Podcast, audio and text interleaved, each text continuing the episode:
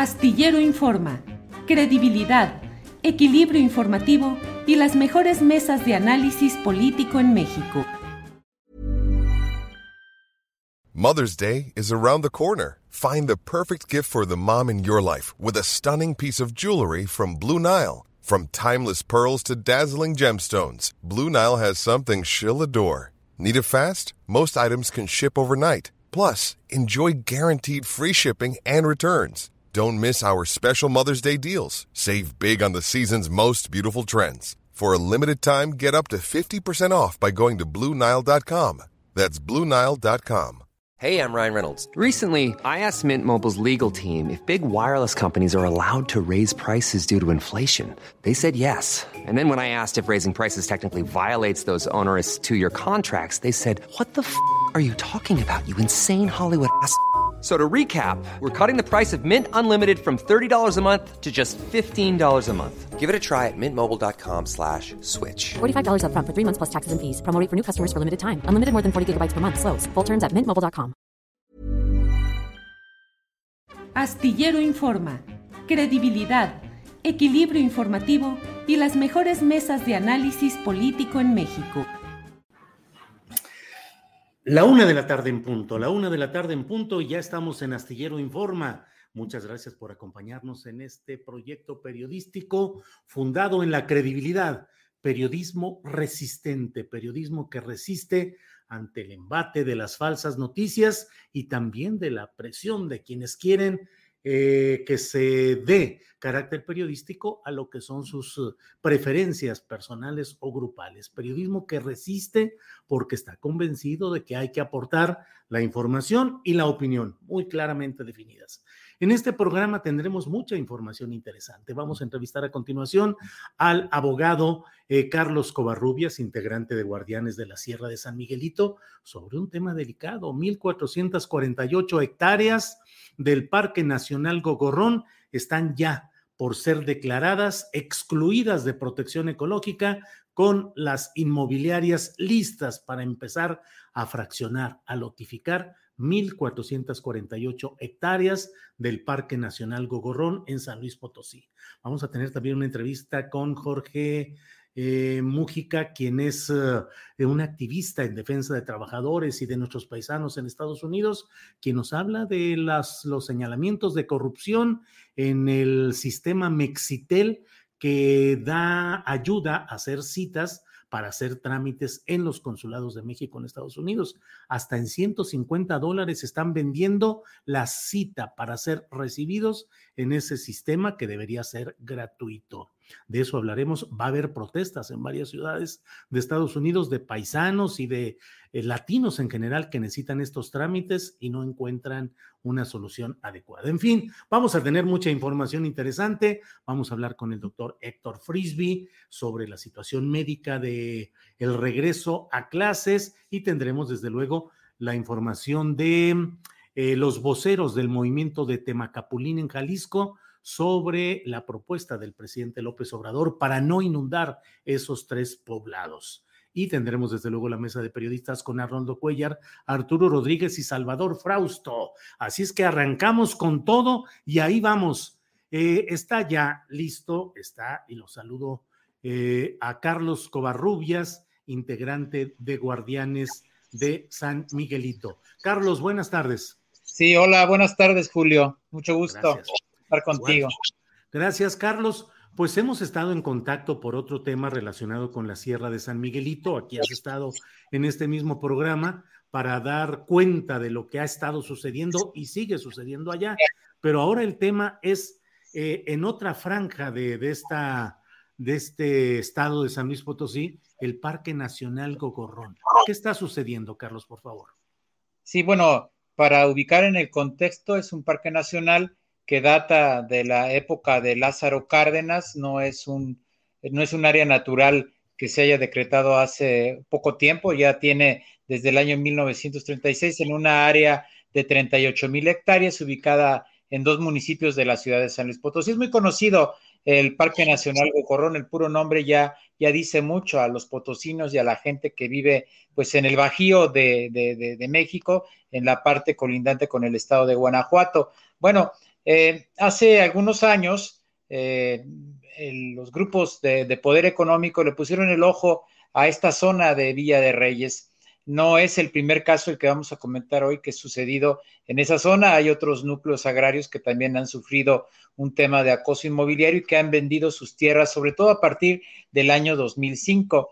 Eh, a partir de ese año se dio todo un proceso de industrialización eh, promovida por, por Marcelo de los Santos y Vicente Fox para crear un corredor industrial que se ubica en cerca de 120 parques industriales o naves industriales en ejidos y en comunidades de ese municipio. El problema es que en el caso... Marcelo de los Santos, que fue gobernador panista de San Luis Potosí, para quien no tenga la referencia.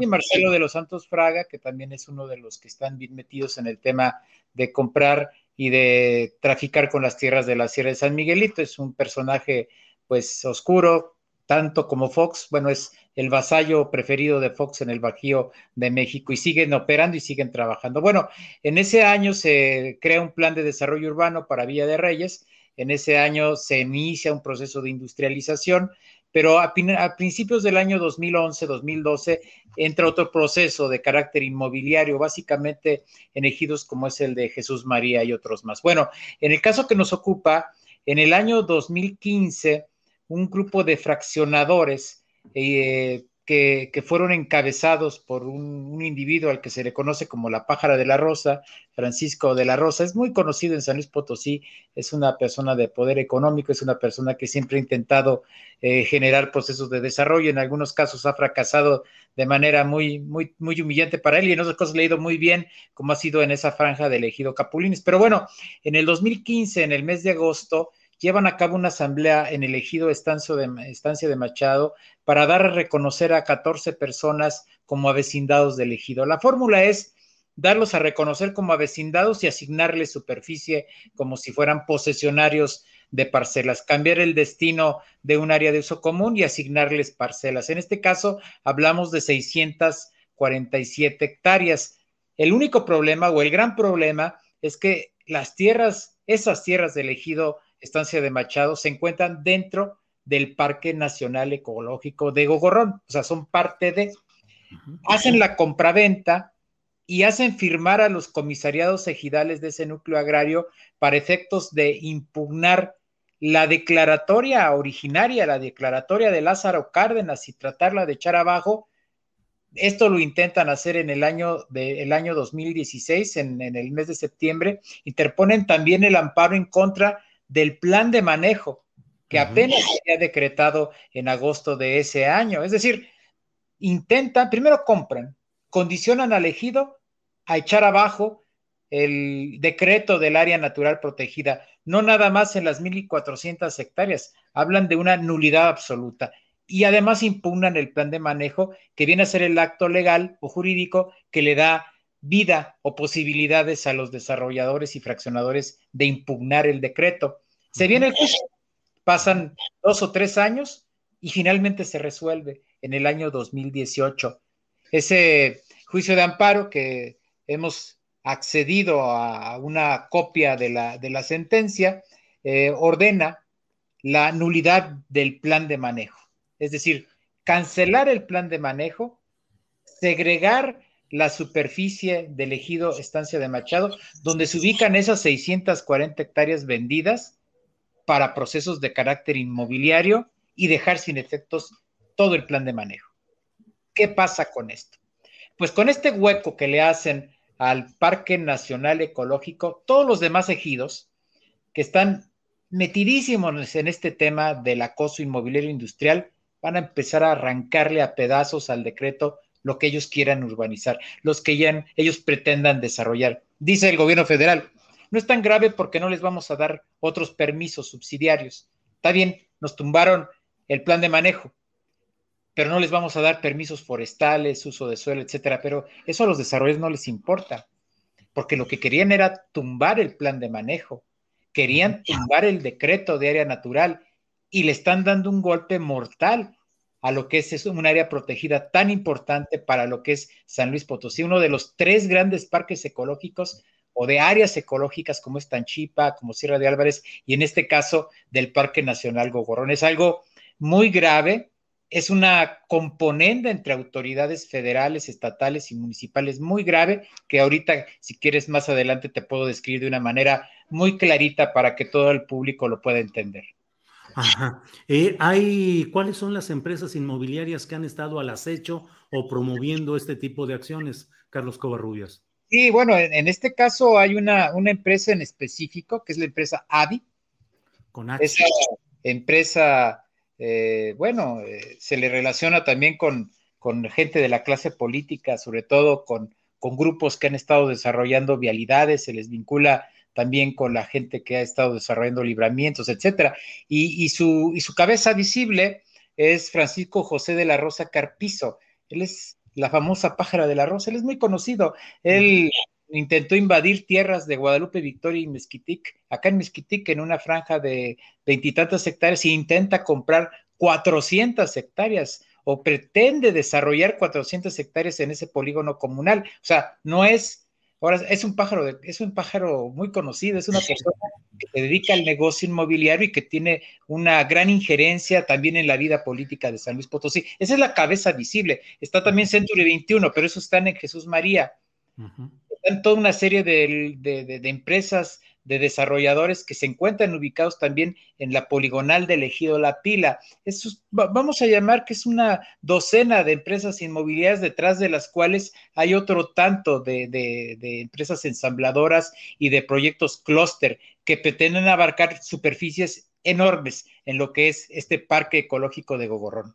Carlos, hay además eh, de todo esto una mm, eh, pues un señalamiento de esta colusión o entendimientos de autoridades de distinto nivel, pero hay una sentencia judicial, según entiendo, una sentencia, una orden judicial, y se supone que la secretaria del Medio Ambiente debe tener ya ese documento en su escritorio y listo para ordenar su publicación en el diario oficial de la Federación. Pero ¿tiene alternativa o tuvo alternativa? Es que mira, de entrada, el Tribunal Agrario sabía de esta cuestión. La Procuraduría Agraria, por supuesto que supo de esta cuestión desde el año 2016, desde que el ejido Estancia de Machado vendió, pero también sabían de estos juicios de amparo. Siempre lo han sabido. Es más, en la asamblea donde vendieron en el 2015 estaba personal de la Procuraduría Agraria. En los juicios que hay respecto a este conflicto, siempre ha estado involucrado el Tribunal Agrario. Entonces, fíjate bien, la sentencia que emite y que es mandamiento del juez sexto de distrito le ordena su castigo de destitución a la secretaria del Medio Ambiente que anule el plan de manejo. Es más, ya le, le dio días, no, le dio horas para que haga la publicación de nulidad del plan de manejo de toda la área natural. No estamos hablando nada más de un pedacito. No pueden anular un plan de manejo parcial tienen que anularlo todo y luego lo tienen que recomponer y volverlo a publicar. ¿Sabes cuánto se van a tardar? Yo creo que todo lo que dure la 4T y no va a haber momento en que lo puedan hacer. Entonces, el daño que le hacen al Parque Nacional es mortal, es letal, es estructural y ellos lo saben. Y por otra parte, si no publican la nulidad en un lapso que ya no puede pasar de esta semana, quizás la otra, pueden destituir a María Luisa Albores y la pueden consignar penalmente.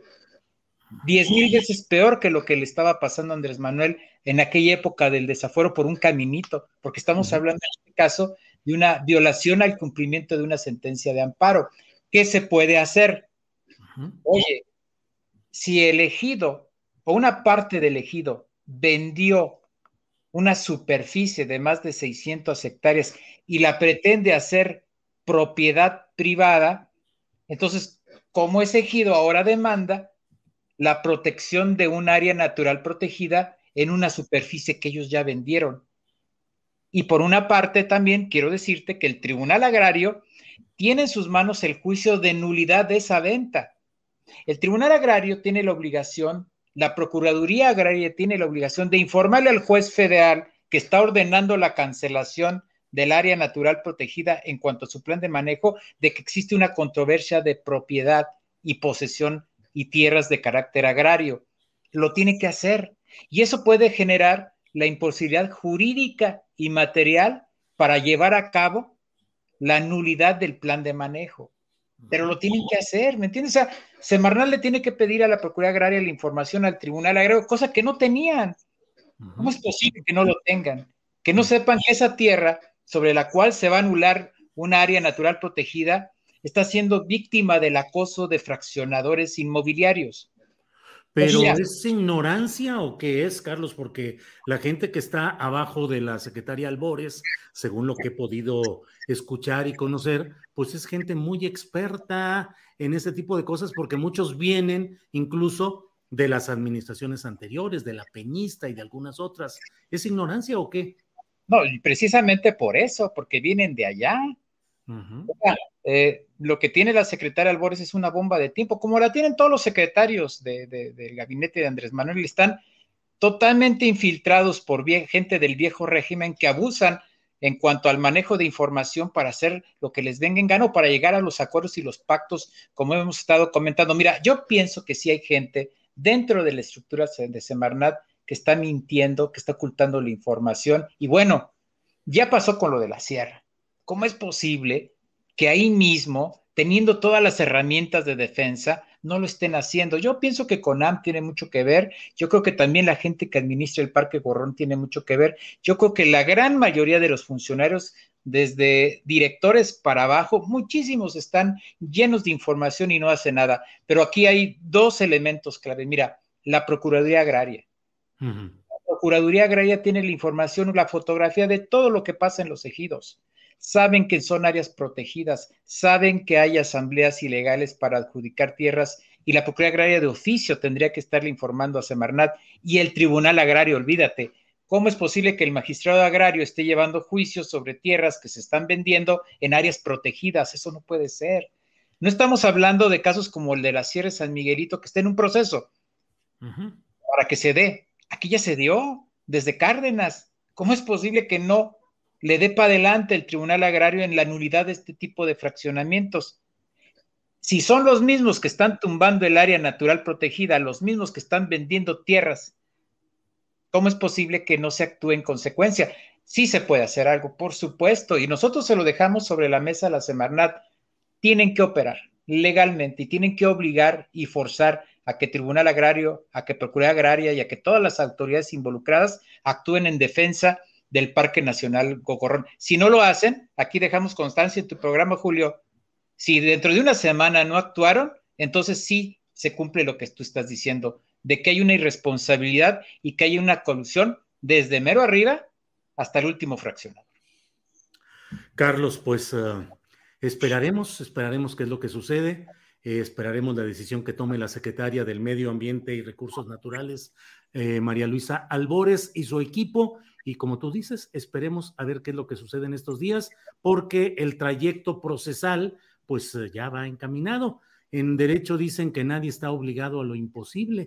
Eh, la, la, propia Semarnat y sus funcionarios deberían demostrar que es imposible cumplir con ese, esa pretensión de una orden judicial por el daño que generaría a la ecología y al interés común en aquella zona de San Luis Potosí. Carlos, pues muchas gracias por esta oportunidad de tener la información oportuna de lo que está sucediendo en San Luis Potosí. Y bueno, pues ya estaremos en contacto. Ya nomás de pasadita, actualízanos cómo va el tema de la Sierra de San Miguelito. La gente se está organizando, la gente sigue trabajando, se están interponiendo muchas este, acciones de carácter preventivo en materia de derecho al agua, derecho al medio ambiente. bien, el presidente dijo una cosa, pero ya lo había dicho una vez, entonces nosotros estamos a la expectativa de que no se vaya a tratar de recomponer el proceso para seguirlo echando adelante. La opinión pública está sobre el tema de las sierras, te quiero decir, y nosotros lo estamos atizando. No hay día que no lo hagamos y no lo vamos a dejar de hacer hasta que no quede consolidada un área natural protegida que envuelva la totalidad del polígono que está propuesto de origen y que incorpore las áreas que le quiere segregar. Alguna gente de Semarnat que por ahí sigue teniendo sus acuerdos y sus, y sus noches de insomnio con los desarrolladores. Lo sabemos bien, que siguen ahí metidos y que están viendo la posibilidad de que cuando le bajemos la guardia o cuando nos hagan una muy buena campaña para hacernos pedazos, trizas y que aparte el día que se caiga la 4T, ellos vuelvan y regresen a hacer lo que están soñando desde hace décadas, quedarse con la sierra. Carlos Covarrubias, integrante de Guardianes de la Sierra de San Miguelito, muchas gracias por esta oportunidad de platicar contigo y estaremos atentos a lo que suceda y cuando suceda volvamos a platicar, te lo propongo, Carlos. Gracias. Ahí estamos. Gracias a ti. Hasta luego. Bien, pues eh, vamos adelante. Vamos a seguir adelante con la programación de este día. Hemos querido iniciar con este tema que es un tema fuerte, un tema preocupante de lo que sucede en el Parque Nacional Gogorrón. Bueno, en unos segunditos más vamos a estar ya eh, con nuestra siguiente eh, actividad. Vamos a platicar con el doctor Héctor Frisby. Él es médico cirujano especialista en salud pública. Esperamos a que se conecte y mientras tanto, pues vamos entrando en... Eh, hay muchos comentarios y muchas preguntas que vamos a hacerle al doctor Frisby, porque ayer tuvimos una plática con el doctor Manuel Gila Antón especialista en asuntos educativos y hablamos de lo que espera al regreso a clases presenciales desde el punto de vista de la organización educativa, del plan educativo en general, de lo logístico de las escuelas, de las aulas. Ahora vamos a platicar con el doctor Frisby eh, para actualizar desde el punto de vista médico estos temas. Así es que saludo con gusto al doctor Frisby. Héctor, buenas tardes. ¿Cómo están? Buenas tardes. Un saludo a todos. ¿Sí se oye bien? Sí, se oye bien, se oye perfectamente, Héctor. Muchas gracias. Corriendo entre una entrevista y otra, entre pacientes y otros, bien. Pues sí, ya me imagino. Eh, luego dicen que andamos de meseros, porque andamos de mesa en mesa de análisis, de opinión, de comentarios, de todo. Sin propina. Pues, así es. Héctor, ayer tuvimos al doctor Manuel Gil Antón para hablar sobre el regreso a clases presenciales en México. Eh, sus pros, sus contras, los problemas logísticos, en fin, lo relacionado, digamos, con la organización educativa. Hoy quiero pedirte que nos ayudes a tratar de esclarecer cuáles son los pros y las contras, cuáles los riesgos de este regreso a clases presencial en México. Por favor, Héctor. Bueno, los, los contras, los riesgos que hay particularmente en México, eh, son, y hoy me sorprendió mucho una declaración que Mariana me, hizo revisarla, eh, una declaración que ahora resulta que ya los niños que son obesos no son factor de riesgo. A mí me preocupa mucho la cantidad de obesos. Durante toda la pandemia hemos hablado que uno de los factores de riesgo más importantes es algo que conocemos en medicina como inflamación crónica de baja intensidad. Así se llama inflamación crónica de baja intensidad. Y eso se presenta en adultos algo que se llama el síndrome X o síndrome metabólico, que es la combinación de obesidad, hipertensión, diabetes, colesterol elevado. Y eso es un estado muy frágil de salud en adultos habitualmente. Desafortunadamente en México es el número uno en obesidad infantil.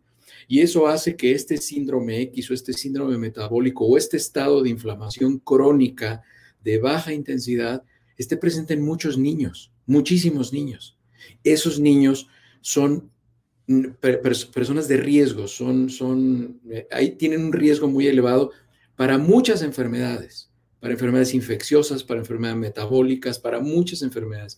Entonces, a mí eso es un factor que a mí me preocupa mucho. Eso es inherente a las personas y el otro es inherente a las instalaciones. A las instalaciones el problema que a mí me preocupa es que una cantidad muy importante, incluso lo soslayó en su discurso el presidente hoy, que es algo que no es muy usual que el presidente soslaye las debilidades del sistema, el no tener agua en, los, en las escuelas. Claro. Una cantidad impresionante de escuelas no tienen sanitarios no tienen agua corriente para que la gente se lave las manos, que es una de las medidas que nos ha recomendado la Secretaría de Salud desde el principio de la pandemia. lávense las manos y todo. Bueno, ok, me lavo las manos, pero si no hay agua, y además de que no hay agua, no hay jabón, y el jabón que debe utilizarse es jabón líquido, no jabón de pasta, porque si no, se lo andan pasando de unos a otros. Digo, ya si quieren jabón en polvo, ¿no? De ese que te espolvoreas en las manos. Entonces, esa es una preocupación. Y la otra preocupación que tengo es la poca ventilación que tienen en algunas aulas. Yo veo que están comprando tapetes donde se mojan los zapatos, este, una bola de cosas que no sirven para nada. Ya demostramos desde hace meses que eso no sirve para nada. Y como dice el presidente, si no suena lógico, suena metálico. Hay que ver quién anda trayendo esos, esos contratos. Lo que sí serviría son detectores de CO2 de 300, 500 pesos que pueden poner en los salones y que estuvieran en un rango no mayor a mil partes por millón en los salones. Y de esa manera el, el contexto sería menos tóxico, es un indicador indirecto de cuántas partículas suspendidas de lo que sea, de virus, de CO2, de formaldehído, de lo que sea, están suspendidas en el aire. Y eso haría un ambiente seguro a los niños. Esos son los factores en ¿Nos repite, Héctor, el nombre del aparato para quienes tengan interés y el costo y dónde lo podrían conseguir, Héctor? Se llama monitor de CO2. Monitor de Me dice Mariana que lo consiguen en Mercado Libre, en Amazon, así se llama monitor de CO2. Es más, si se meten a mi canal de YouTube, se llama Héctor L. Frisbee Ahí yo les hice un video de cómo utilizarlo, cómo interpretarlo, cómo leerlo y de qué manera lo tienen que posicionar y cuáles son los rangos de seguridad. Ahí hay un video que yo publiqué, si quieres luego lo, lo, buscas, Julio, se llama Monitor de CO2 y está en mi canal de YouTube. Lo hice el fin de semana porque mucha gente me lo preguntaba. Esa es una de las medidas más útiles en los salones de clase porque de esa manera nosotros sabemos qué tan sano es el aire que estamos respirando.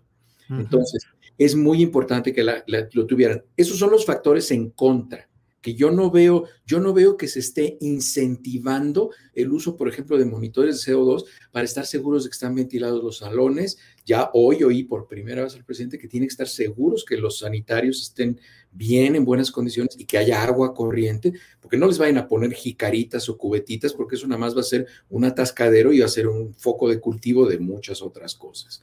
Entonces, eh, esos son los contras. Los pros es que hay muchas familias que están cayendo en pobreza porque no pueden ir a trabajar, porque tienen que estar cuidando niños. Y hay niños que están cayendo en crisis de neurosis. La tasa de depresión en niños ha crecido exponencialmente. Suicidios en adolescentes han crecido de manera muy importante porque están adentro de la casa encerrados todo el tiempo. Eh, Héctor, eh, nuestro conocido Daniel Robles desde Guadalajara, nuestro querido Daniel, nos pregunta, dice, ¿cada cuánto tiempo se debe mover el cubrebocas para respirar aire puro? He escuchado que hay personas que se marean porque empiezan a respirar su propio dióxido de carbono. ¿Es sano que se les obligue a los niños a hacer actividades físicas con cubrebocas? Imaginen en un lugar muy alto como Toluca o muy caluroso como Yucatán. ¿Cuáles son los pros y los contras del cubrebocas? Mira, en realidad y de eso hay muchísimos estudios, hay infinidad de estudios, el cubrebocas no disminuye, no disminuye la, eh, la concentración de oxígeno que nosotros percibimos en el aire. Lo que sí sucede es que por un mecanismo de defensa inconsciente, el tener algo que nos bloquee la respiración, el mecanismo de ventilación, como estamos acostumbrados, genera mucha ansiedad y las personas empiezan a hacer algo que se llama hiperventilar. Hiperventilar es respirar más rápido, la frecuencia respiratoria se acelera y cuando nosotros hacemos eso, como no estamos respirando profundamente y no exhalamos profundamente, eh, que vaciemos nuestros pulmones, estamos nada más movilizando volúmenes respiratorios muy cortos y eso incrementa la concentración de CO2 y la gente se empieza a marear, la gente empieza a ponerse nerviosa porque prácticamente están bajando sus niveles de oxígeno en sangre. Entonces, lo único que tiene que hacer la gente es aprender a respirar con cubrebocas, pero el cubrebocas está completamente demostrado que no es una barrera para que una persona que aprenda a respirar probablemente tendrían que repasar su mecánica ventilatoria, ventilatoria y voy a hacer otro comercial. En mi canal de, YouTube hay un video en el cual les explico ejercicios respiratorios y esos los pueden hacer con y sin cubrebocas. Es un video que originalmente grabé en el programa de Blanca Lolbe y Carlos Castellanos. Para quienes nos eh, preguntan sobre, este tema, eh, entonces los niños deben llevar cubrebocas a las escuelas. No hay recomendaciones para que los niños por menores de 2 a 4 años usen cubrebocas. Los mayores sí, pero fíjense que yo he notado, yo he notado algo. Aquí al consultorio llegan los papás con su cubrebocas y los niños llegan con cubrebocas. Y el otro día tuve un niño de 3 años, 3 años el niño que le decía a sus papás, no te toques el cubrebocas, no te lo puedes quitar, no te estés tocando el cubrebocas. Y el niño perfectamente bien. El problema está cuando crecemos y empezamos a cuestionar todo y queremos retar a la autoridad y queremos... El, el uso del cubrebocas se ha repetido hasta el cansancio. ¿Cuál es el, ahora, el cubrebocas es un auxiliar, es una serie de factores concatenados que nos van a brindar protección adicional mientras no tengamos la posibilidad de vacunarnos. Después de eso, es recomendable seguir utilizando el cubrebocas por las recomendaciones que ya hemos platicado aquí, ¿no? Que nos podemos seguir infectando y podemos seguir transmitiendo. Y el riesgo más grande que hay es que cada vez que nosotros nos infectamos con una nueva variante del SARS-CoV-2, le ofrece en nuestro cuerpo, en cada célula que se puede meter, se roba la maquinaria para replicación genética y produce más este virus, ahí le estamos ofreciendo a cada virus la oportunidad de mutar. Y entonces, en una de esas, la mutación que saca es la que se saca el melate y es la que es más agresiva, que causa mayor enfermedad, que tiene una letalidad más, más elevada. Entonces, por eso es importante que disminuyamos la infección entre una persona y otra. Héctor, si tuvieras frente a ti en tu asiento de tu consultorio a quienes nos están siguiendo en esta transmisión y te preguntaran, eh, doctor Frisby, dígame por favor las recomendaciones básicas para decidir si envío o no a mis hijos a las clases presenciales. Las recomendaciones, obviamente, desde el punto de vista médico, Héctor. En primer lugar, deberíamos estar seguros que los niños son sanos, que son sanos. Y lo puse incluso en un tweet. Y los niños obesos no son sanos. Si mi hijo está obeso, si mi hijo está pasado de peso o mi hija están pasaditos de peso, yo no recomiendo que los manden a la escuela. No recomiendo, porque los niños obesos no son niños sanos. Y va a ser muy triste que hagamos un estudio experimental de que los niños obesos se infectan más y se enferman más que los niños no obesos. Y así, con base en la experiencia nada más observacional, yo no lo vería muy responsable. Yo no mandaría a mi, hijo a la escuela si es un niño que no es un niño sano. Eh, en segundo lugar, si no tiene el esquema de vacunación completo, yo tampoco lo mandaría a la escuela. Y yo me aseguraría, desde el punto de vista individual, que mi hijo esté en condiciones, que mi hijo sepa utilizar el cubrebocas, que mi hijo pueda lavarse las manos y también investigaría en la escuela que le ofrezca todo a mi hijo para que todas esas medidas de protección que ya hemos comentado se les ofrezcan a los niños. Y es muy importante que los niños aprendan, porque déjenme decir, los niños que van a ir a la escuela les van a tocar por lo menos una o dos pandemias más a lo largo de su vida. A nosotros, con suerte, nos va a tocar una más, pero a los niños les van a tocar por lo menos una o dos pandemias más y ellos van a recordar qué es lo que tuvieron que hacer. Y ellos se van a acordar, que los que más este, padecían al final de la pandemia eran los que decidían no vacunarse y la gente que estaba enferma y los que fumaban y los obesos y los que tenían enfermedades crónicas y no se cuidaban. Entonces los niños van a aprender y eso se les va a quedar. Doctor, ahora sí que a ojo de buen cubero, lo que dices del padre de familia, la madre de familia, que va a tomar la decisión de enviar o no a sus hijos a las clases presenciales, va a haber muchos que están en situación de obesidad, que no están en condiciones óptimas de salud y que en las escuelas no hay las condiciones logísticas óptimas o las mejores para esa estancia en las escuelas de manera presencial. Es decir, muchos mexicanos, muchos niños pueden estar en las hipótesis negativas.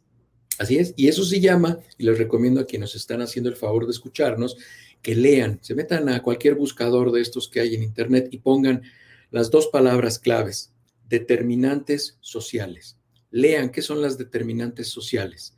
Son las consecuencias de que un sistema político o administrativo no le ofrece una plataforma de igualdad a todos sus, ciudadanos y no le ofrece plataformas de igualdad respecto a tres aspectos básicos, salud y nutrición, educación y seguridad. Eso genera que la población que no recibe esos beneficios desde el punto de vista de salud pública tiene una plataforma de desventaja y eso está necesariamente vinculado a la pobreza. Y en México el 70% de la población vive en pobreza. Ay, Héctor, bueno, pues eh, muchas gracias por esta oportunidad de platicar contigo, agradecidos de todo lo que nos has dicho y bueno, pues a seguirle con la meseriada, Héctor, a las entrevistas y a las consultas en tu, en tu consultorio, Héctor. Muchas gracias, como siempre. Saludos a todos. Gracias, que estés bien. Gracias, Julio. Pues mire, son pláticas necesarias, interesantes. Los términos en los que se plantean las cosas nos llevan a la reflexión general de lo que podemos o debemos hacer hemos presentado los testimonios de un reconocido especialista en asuntos eh, de organización y de la actividad educativa, como es el doctor Manuel Gil Antón, y ahora le hemos presentado la opinión de un médico muy respetado y muy presente en la opinión, en las redes sociales, muy activo en tratar de descifrar lo que sucede en estos temas, como es el doctor Héctor L. Frisby. Entonces, bueno, pues ahora sí que ahí está. Seguiremos invitando a algunos otros especialistas para que nos ayuden a ir descifrando qué es lo que se puede hacer y qué es lo que no en este terreno. Les recuerdo y subrayo el hecho de que en este programa las opiniones de quienes participan en él son de ellos mismos, son su responsabilidad, su capacidad, su postura, y en este medio lo que hacemos es darle oportunidad, espacio, tribuna a todas las voces en los tonos y con los matices que desean de tal manera que los invitados a mesas de periodistas, mesas de análisis, especialistas, opinantes en este programa tienen la más absoluta libertad de opinar y expresarse como desean, sin que haya ninguna cortapisa. Desde luego, eh, las opiniones pueden ser eh, preocupantes o discordantes con lo que pensamos o decimos o queremos, pero creo que el abanico y el mosaico es el que nos permite avanzar en todo esto. Bueno, es la una de la tarde con 35 minutos y ya tenemos la siguiente entrevista, porque vamos a hablar con dos de los directivos de las organizaciones sociales de Jalisco que se oponen eh, al proceso de terminación de la presa El Zapotillo cuyo levantamiento y cuya estructura eh, implicaría la inundación de tres eh, poblaciones de Jalisco, Temacapulín, Acacico y Palmarejo. Vamos a hablar por lo pronto con María González Valencia. Ella es del Instituto Mexicano para el Desarrollo Comunitario, asesora y acompañante de las comunidades. Luego esperaremos a que entre Gabriel Espinosa Iñiguez, quien es vocero de este comité Salvemos Temacapulín, Acacico y Palmarejo. Así es que em, déjenme ver un poquito. Sí, iniciamos con María González Valencia. María, buenas tardes. Buenas tardes, Julio. Gracias por la invitación a tu programa. Al contrario, María, interesados en saber qué, cómo van las cosas. Leí ayer el pronunciamiento que hicieron respecto a la propuesta que hizo el presidente de la República para reducir eh, el tamaño, la altura de la cortina de esta presa del, del Zapotillo de 105 a 80 metros, el hecho de que no se dé el agua hacia Guanajuato, sino se quede solo en Jalisco, pero pues cuál es la postura y cuál es la respuesta, al menos inicial, frente a lo que ha dicho el presidente López Obrador, María. Sí, pues primero se valora que los resultados de la visita de este sábado en la comunidad de Temacapulín, Jalisco, acá en Jalisco, eh, fueron favorables a las comunidades. Primero, recordar al auditorio, pues que estamos hablando de una presa para consumo humano que tres comunidades campesinas quedarían bajo el agua en caso de que esta presa eh, se construyera. Y eh, sería esta vez la cuarta ocasión en que el presidente de México estaría en la comunidad de Temacapulín. Es decir, el presidente viene a un territorio que conoce, a un territorio donde ya había estado como candidato y en esta ocasión eh, los resultados son los siguientes. Primero, se cancela el acueducto. Esta presa del Zapotillo tiene tres obras, el acueducto, la presa y la presa derivadora Purgatorio aquí en Guadalajara, entonces se cancela el acueducto y el agua que estaba destinada para Guanajuato y Jalisco, el presidente decide que se quede para Guanajuato. La segunda cosa importante que ganan las comunidades es la voluntad política de que les presenten una alternativa a esta presa que no les deje bajo el agua. Y la tercera eh, cosa que se gana, pues es que decidan lo que decidan los pueblos, eh, la presa, eh, el, gobierno federal va a respetar la decisión. Es decir, en este momento los pueblos tienen la decisión del destino final de este proyecto que ha violado derechos, que, que es un proyecto de corrupción, que está lleno también de irregularidades. Gracias, María González. Ya está con nosotros también y le damos la bienvenida a Gabriel Espinosa Íñiguez. Él es vocero del Comité Salvemos de Macapulín, Acacico y Palmarejo. Gabriel, bienvenido. Buenas tardes. Gabriel. Buenas tardes, Julio, y a todos los que nos acompañan. ¿Qué tal, María? Buenas tardes, Gabriel. Gabriel, eh, Conozco, he acompañado de alguna manera toda esta lucha también a la distancia de lo que es Temacapulín. Eh, y bueno, pero hay preguntas que se hace alguna gente y se está planteando ahora, incluso en algunos medios de comunicación de Jalisco, de la zona de Guadalajara, dicen, bueno, el destino de 5 millones de personas que habitan en esta zona metropolitana va a ser decidido por 340 o 500 habitantes de estas poblaciones de Tamacapulín, Acacico y Palmarejo. ¿Qué responder a esto, Gabriel?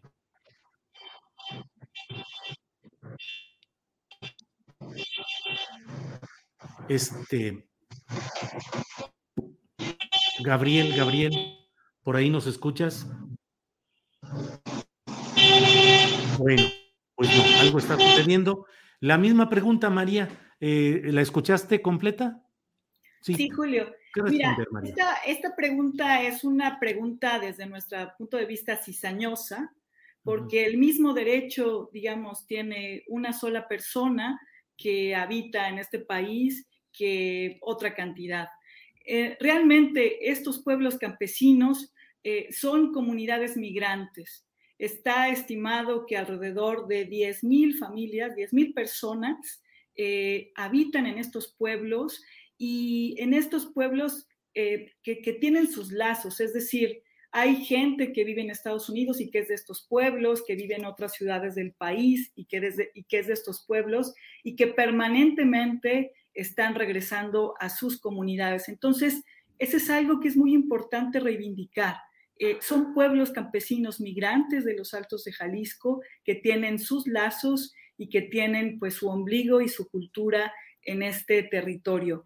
Estos pueblos se han opuesto a esta presa del Zapotillo porque no sería la solución para el abastecimiento del agua en la región. Es decir, las presas ya son una tecnología obsoleta a nivel internacional y sería la solución más costosa y la solución de corto plazo no son, digamos, pocas familias las que se han opuesto a este megaproyecto, sino que han propuesto alternativas.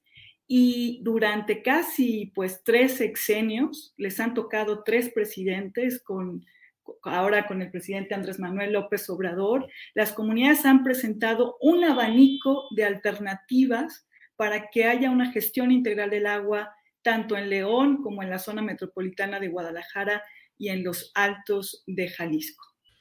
Bien, María, ¿cuál ha sido la postura del gobernador de Jalisco, Enrique Alfaro, respecto a todo este proceso y en particular a la propuesta específica del presidente López Obrador? ¿Y qué tanto he leído de que este plano, esta eh, propuesta que hará con agua próximamente a los pobladores de estos tres lugares, pues en esencia termina favoreciendo al interés de los grandes productores de los Altos de Jalisco. Bueno, la postura del gobernador, eh, pues no está de acuerdo en que la decisión del destino de este proyecto lo tengan los pueblos campesinos. Eso lo declaró el día de ayer. Eh, en el evento oficial del sábado, en, en, el sitio de la presa, el gobernador ratificó que está de acuerdo con la propuesta técnica que este sábado le van a presentar la Comisión Nacional del Agua a las comunidades, eh, pero no así que la decisión la tengan los pueblos. Sabemos que el gobernador quiere este megaproyecto, aunque él sabe que este megaproyecto no va a resolver en el largo plazo eh, los problemas de abastecimiento eh, del agua. Em, el presidente tiene el mandato de, quitar decretos y de poner nuevos decretos. Entonces, con esta determinación que él hace de que, Guanajuato, el agua ya no iría para Guanajuato, sino que se quedaría en Jalisco, pues tiene que haber todo un proceso de un nuevo decreto que el presidente tiene que, que rehacer. Y también se ha demostrado que Guanajuato tiene otras alternativas para el abastecimiento del agua y que esta, la del zapotillo, pues está en esta misma perspectiva eh, que no es equitativa, que no es sustentable, que es costosa y que ha violado eh, derechos humanos. Y además el presidente reconoce eh, que este proyecto pues es un proyecto plagado de corrupción. Gracias, María. Gabriel Espinosa, ya de regreso luego de algunos problemas técnicos, pero ya estamos aquí. Gabriel, eh, cuando regrese el presidente López Obrador y pregunte a los pueblos cuál fue su decisión, hacia dónde se orienta hoy la intención de los pobladores de estos tres lugares, a decir que no se construya o a decir aceptar el apoyo de Conagua. Pues seguimos atorados ahí con cuestiones técnicas con Gabriel. Gabriel, Gabriel, este, mm, bueno, pues eh, lo lamentamos mucho, Gabriel, pero no se, no, no funciona el micrófono. Sí. sí. Sí, son problemas de, conexión seguramente por los cuales incluso no pudimos tener la entrevista adecuada el pasado viernes pues ni modo, vamos a, vamos a, salir de esta comunicación con Gabriel que no funciona bien. Y María González, ya platicaremos luego con, con Gabriel, lamentamos los problemas técnicos, sabemos que la calidad del Internet nos limita muchas veces, pero María, ¿hacia dónde va orientada la intención en este momento de los pobladores para responder al presidente cuando regrese a Temacapulín? Sí, eh, los pobladores lo que han decidido después de la visita del presidente, tuvieron una asamblea comunitaria el sábado por la tarde-noche y bueno, acordaron recibir a la Comisión Nacional del Agua el próximo sábado, que la Comisión Nacional del Agua les presente esta propuesta. Esta es una propuesta en donde la presa se quedaría como está. Como tú sabes, desde 2014 la presa está detenida por sentencia judicial de la lucha de los pueblos y su eh, manejo sería un manejo eh, de llenado regulado, es decir, se quedaría con una cortina 80 y eh, el manejo de la presa se estaría monitoreando de tal manera que no subiera de los 60 o los 55 metros para que no inundara estas comunidades.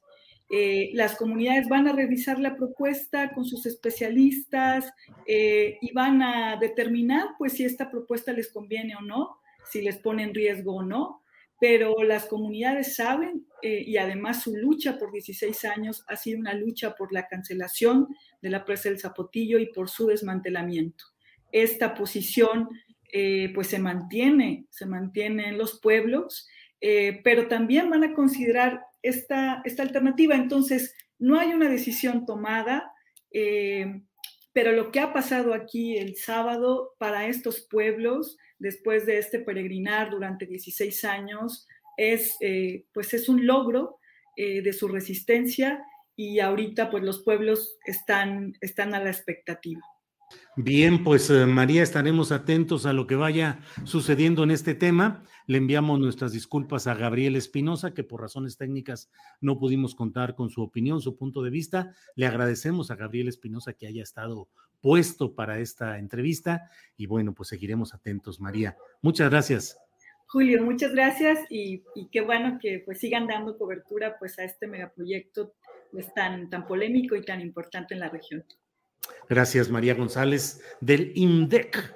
Gracias, María González eh, de el Instituto Mexicano para el Desarrollo Comunitario, INDEC. Ella es asesora y acompañante de las comunidades. Bueno, le tenemos otro tema también muy interesante porque, mire, ha habido muchas protestas, muchos señalamientos por parte de mm, eh, mexicanos, nuestros paisanos que están en Estados Unidos y que reportan que no han tenido la debida atención para conseguir citas de Mexitel, que es un servicio gratuito para conseguir citas en los consulados para realizar diversos trámites de interés de estos ciudadanos. Entonces, para ello vamos a hablar con Jorge eh, Mujica. Él es activista en defensa de los trabajadores inmigrantes en Arise Chicago, una organización de defensa de trabajadores allá. Saludo con mucho gusto a Jorge. Jorge, buenas tardes. Hola Julio, ¿cómo estás? Buenas tardes. Jorge, pues eh, como siempre un gusto saludarte. Y en esta ocasión un tema muy peculiar porque ha habido muchas eh, denuncias o señalamientos de que no hay la atención debida, no hay citas para solicitantes de ellas en los consulados mexicanos para los trámites eh, que a cada quien le interesen mediante este sistema gratuito llamado Mexitel e incluso hay señalamientos de que se están vendiendo las citas hasta en 150 dólares. ¿Qué hay sobre esto, Jorge? Efectivamente, mira, Mexitel es una es la privatización de la forma de hacer citas en los consulados mexicanos. Los consulados reciben aproximadamente 7 millones de paisanos en toda la red consular en Estados Unidos y eh, desde hace años se creó este sistema Mexitel para concentrar las citas y entonces mandarte al consulado eh, que corresponda. El problema es que desde el mes de febrero, eh, Mexitel no ha estado funcionando muy bien, llamas y nunca contestan, tienen un número, eh, una página en la web, pero no hay citas disponibles, simplemente no hay citas disponibles y no sabíamos por qué.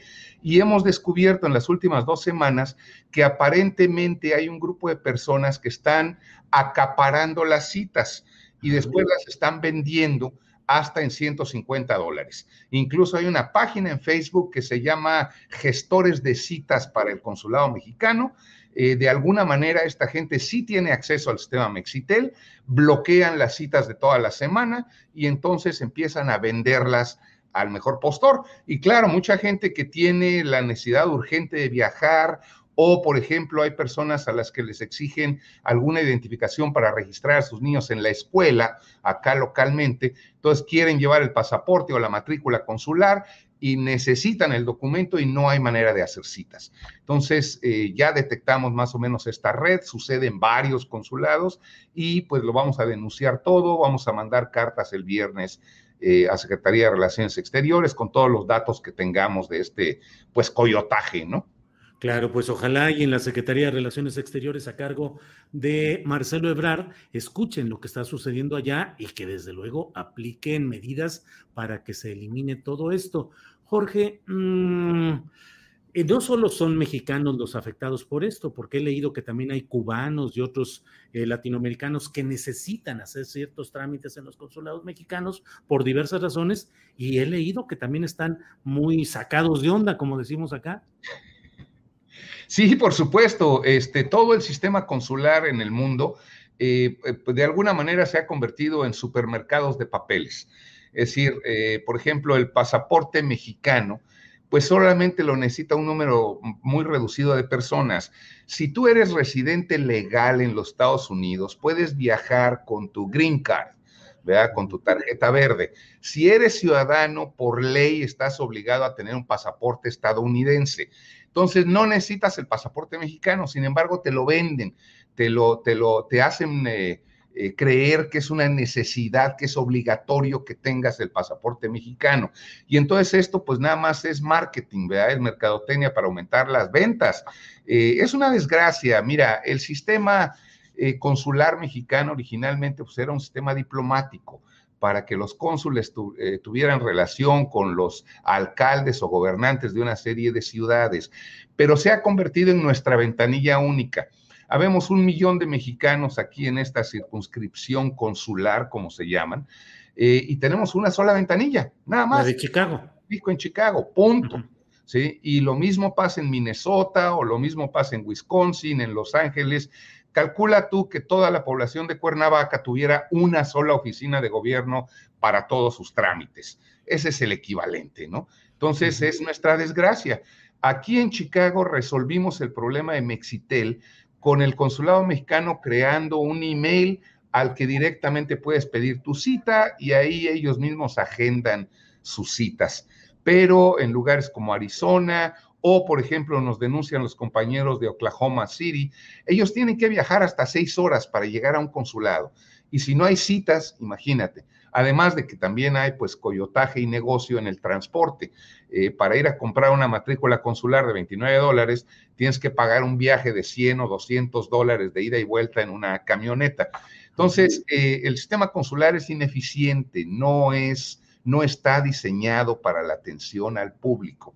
¿Ves? Eh, a partir del primero de septiembre, cuando entre nuestro grupo de diputados migrantes a la Cámara de Diputados, vamos a empezar a, hacer revisiones, estudios y propuestas de una reforma consular completa. Jorge, eh, he leído que incluso se están programando algún tipo de protestas en varias ciudades de Estados Unidos por parte de quienes demandan que se solucione este problema específico de Mexitel. Efectivamente, nos pusimos de acuerdo a nivel nacional, desde Nueva York hasta Los Ángeles, va a haber protestas o entrega de cartas, vamos a entregar la misma carta eh, a todas las autoridades consulares, tengan o no tengan el problema, porque a lo mejor simplemente no lo han detectado, no saben que existe el problema en su localidad. Entonces, este, que se pongan ah, pues las pilas, ¿verdad? Y que estén al, al, tanto de lo que está sucediendo para que puedan prevenir el problema. Probablemente hay que eliminar Mexitel y volver de nuevo, ¿qué le cuesta al gobierno de México 166 millones de dólares? Es gratis para nosotros, pero Mexitel cobra un dólar por cada llamada de cada mexicano. Entonces, este, es una, una bonita cantidad de dinero que se está llevando una, pues una compañía privada, ¿no? Entonces, tal vez hay que deshacernos de Mexitel y volver a que cada consulado agende sus propias citas. ¿Se sabe quién está detrás de Mexitel, Jorge? Eh, sí, por supuesto, hay una, Mexitel se, se pone a, competencia, perdóname, se me fue la palabra, este, pero eh, el gobierno de México dice ándale, se hace una, licitación, eh, se hizo una en el mes de febrero, eh, se le dio al mejor postor y después se les cayó el sistema, no funcionó Mexitel, eh, Relaciones Exteriores dijo que bueno, es que era la curva de aprendizaje, tenían que aprender a usarlo, etcétera, etcétera. Es un problema porque si yo hablo de Chicago, me contesta una persona en eh, pues, la delegación Benito Juárez allá en México, que no tiene idea de qué cosa es Chicago, que no tiene idea de qué cosa es Calumet City, que no tiene idea de qué cosa es no tienen idea de las distancias, no tienen idea pues de nada, no son migrantes, ¿no? Entonces, eh, no, no, no es lo mismo mirar un, un mapa de Google que, este, que saber en dónde estás ubicado y cuánto tiempo te llevaría a llegar a un consulado. Eh, es un sistema fallido, la verdad. Jorge, pues estaremos atentos a lo que suceda en estos días, a las protestas o la entrega de estas cartas en los consulados, a ver qué dice la propia Secretaría de Relaciones Exteriores en la Ciudad de México y pues estamos en comunicación y como siempre agradecimiento a reserva de lo que quieras agregar y saludos hasta Chicago, Jorge. Gracias, Julio. No, nada que agregar. Este, te mantendremos informado, por supuesto. Yo te mando toda la información eh, de las protestas mismas y si hay alguna consecuencia, alguna respuesta. Ahí estaremos en contacto.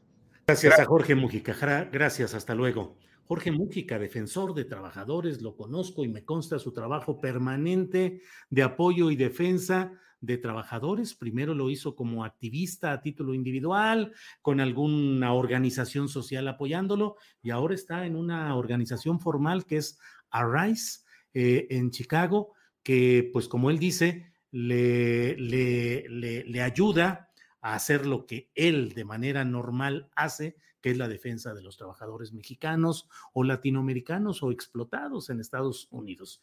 Bueno, pues vamos a tener... Em, la información em, de todo esto y por lo pronto déjeme decirle que hay muchos comentarios. Les agradezco a todos quienes están activos en, esta, en este cartel. Em, eh, ¿Quién es el gogorrón? Pregunta Miguel Ross. Eh, Guadalupe Elsa Toro Castro, dice Marcelo, también se ganó otro tache con el nombramiento de Brenda, la odiadora profesional de Andrés Manuel como representante cultural en España. Mire, en este pedacito que nos queda antes de que iniciemos la mesa de periodistas de este martes, el super martes de periodistas, eh, antes de ello, eh, déjeme comentarle que efectivamente ha habido muchas protestas, indignación y señalamientos por la designación de Brenda Lozano como la nueva agregada cultural de México en su embajada en España. Usted recordará toda la polémica y el ruido que hubo acerca de la presencia, eh, la destitución virtual de Jorge F. Hernández, literato, quien era el agregado cultural de México en la Embajada de España y que fue dado de baja por actos graves, según lo que dijo Enrique Márquez Jaramillo, que es el director ejecutivo de diplomacia cultural de la Secretaría de Relaciones Exteriores. Esto estuvo en el contexto de un artículo que publicó Jorge F. Hernández en el diario Milenio, en el cual hacía una crítica dura y seca contra una interpretación de lo que dijo eh, Marx Arriaga respecto al hecho de leer por placer, por gusto. Eh, en fin, en ese contexto, Jorge Fernández publicó un artículo y luego fue cancelado su contrato. Ahora ha sido designada en su lugar Brenda Lozano, que a lo largo de estos meses y años recientes ha publicado en su propia cuenta de Twitter críticas, memes, cotorreos acerca del presidente López Obrador, de su esposa, del gobierno de la llamada 4T, y ahora va como representante en el ámbito cultural de México a España. Hay quienes señalan que esto es un acto de cuatismo, de amiguismo, eh, relacionado específicamente con este director de diplomacia cultural, Enrique Márquez Jaramillo, que a la vez es un gran amigo y acompañante durante mucho tiempo en muchos cargos de Marcelo Ebrard. Es decir, Márquez Jaramillo es alguien totalmente identificado como equipo político y como línea de trabajo con el canciller Ebrard. Bueno, pues sobre todo esto y van muchas cosas más, hablaremos ya en la mesa de periodistas. Por lo pronto vamos a un pequeño eh, promocional, eh, recordándoles que este programa se mantiene gracias a las donaciones, a las aportaciones económicas que nos envían y de la monetización legítima que se deriva de lo que hace YouTube y que bueno, hasta ahora seguimos con esa monetización activa. Vamos a este promocional y regresamos.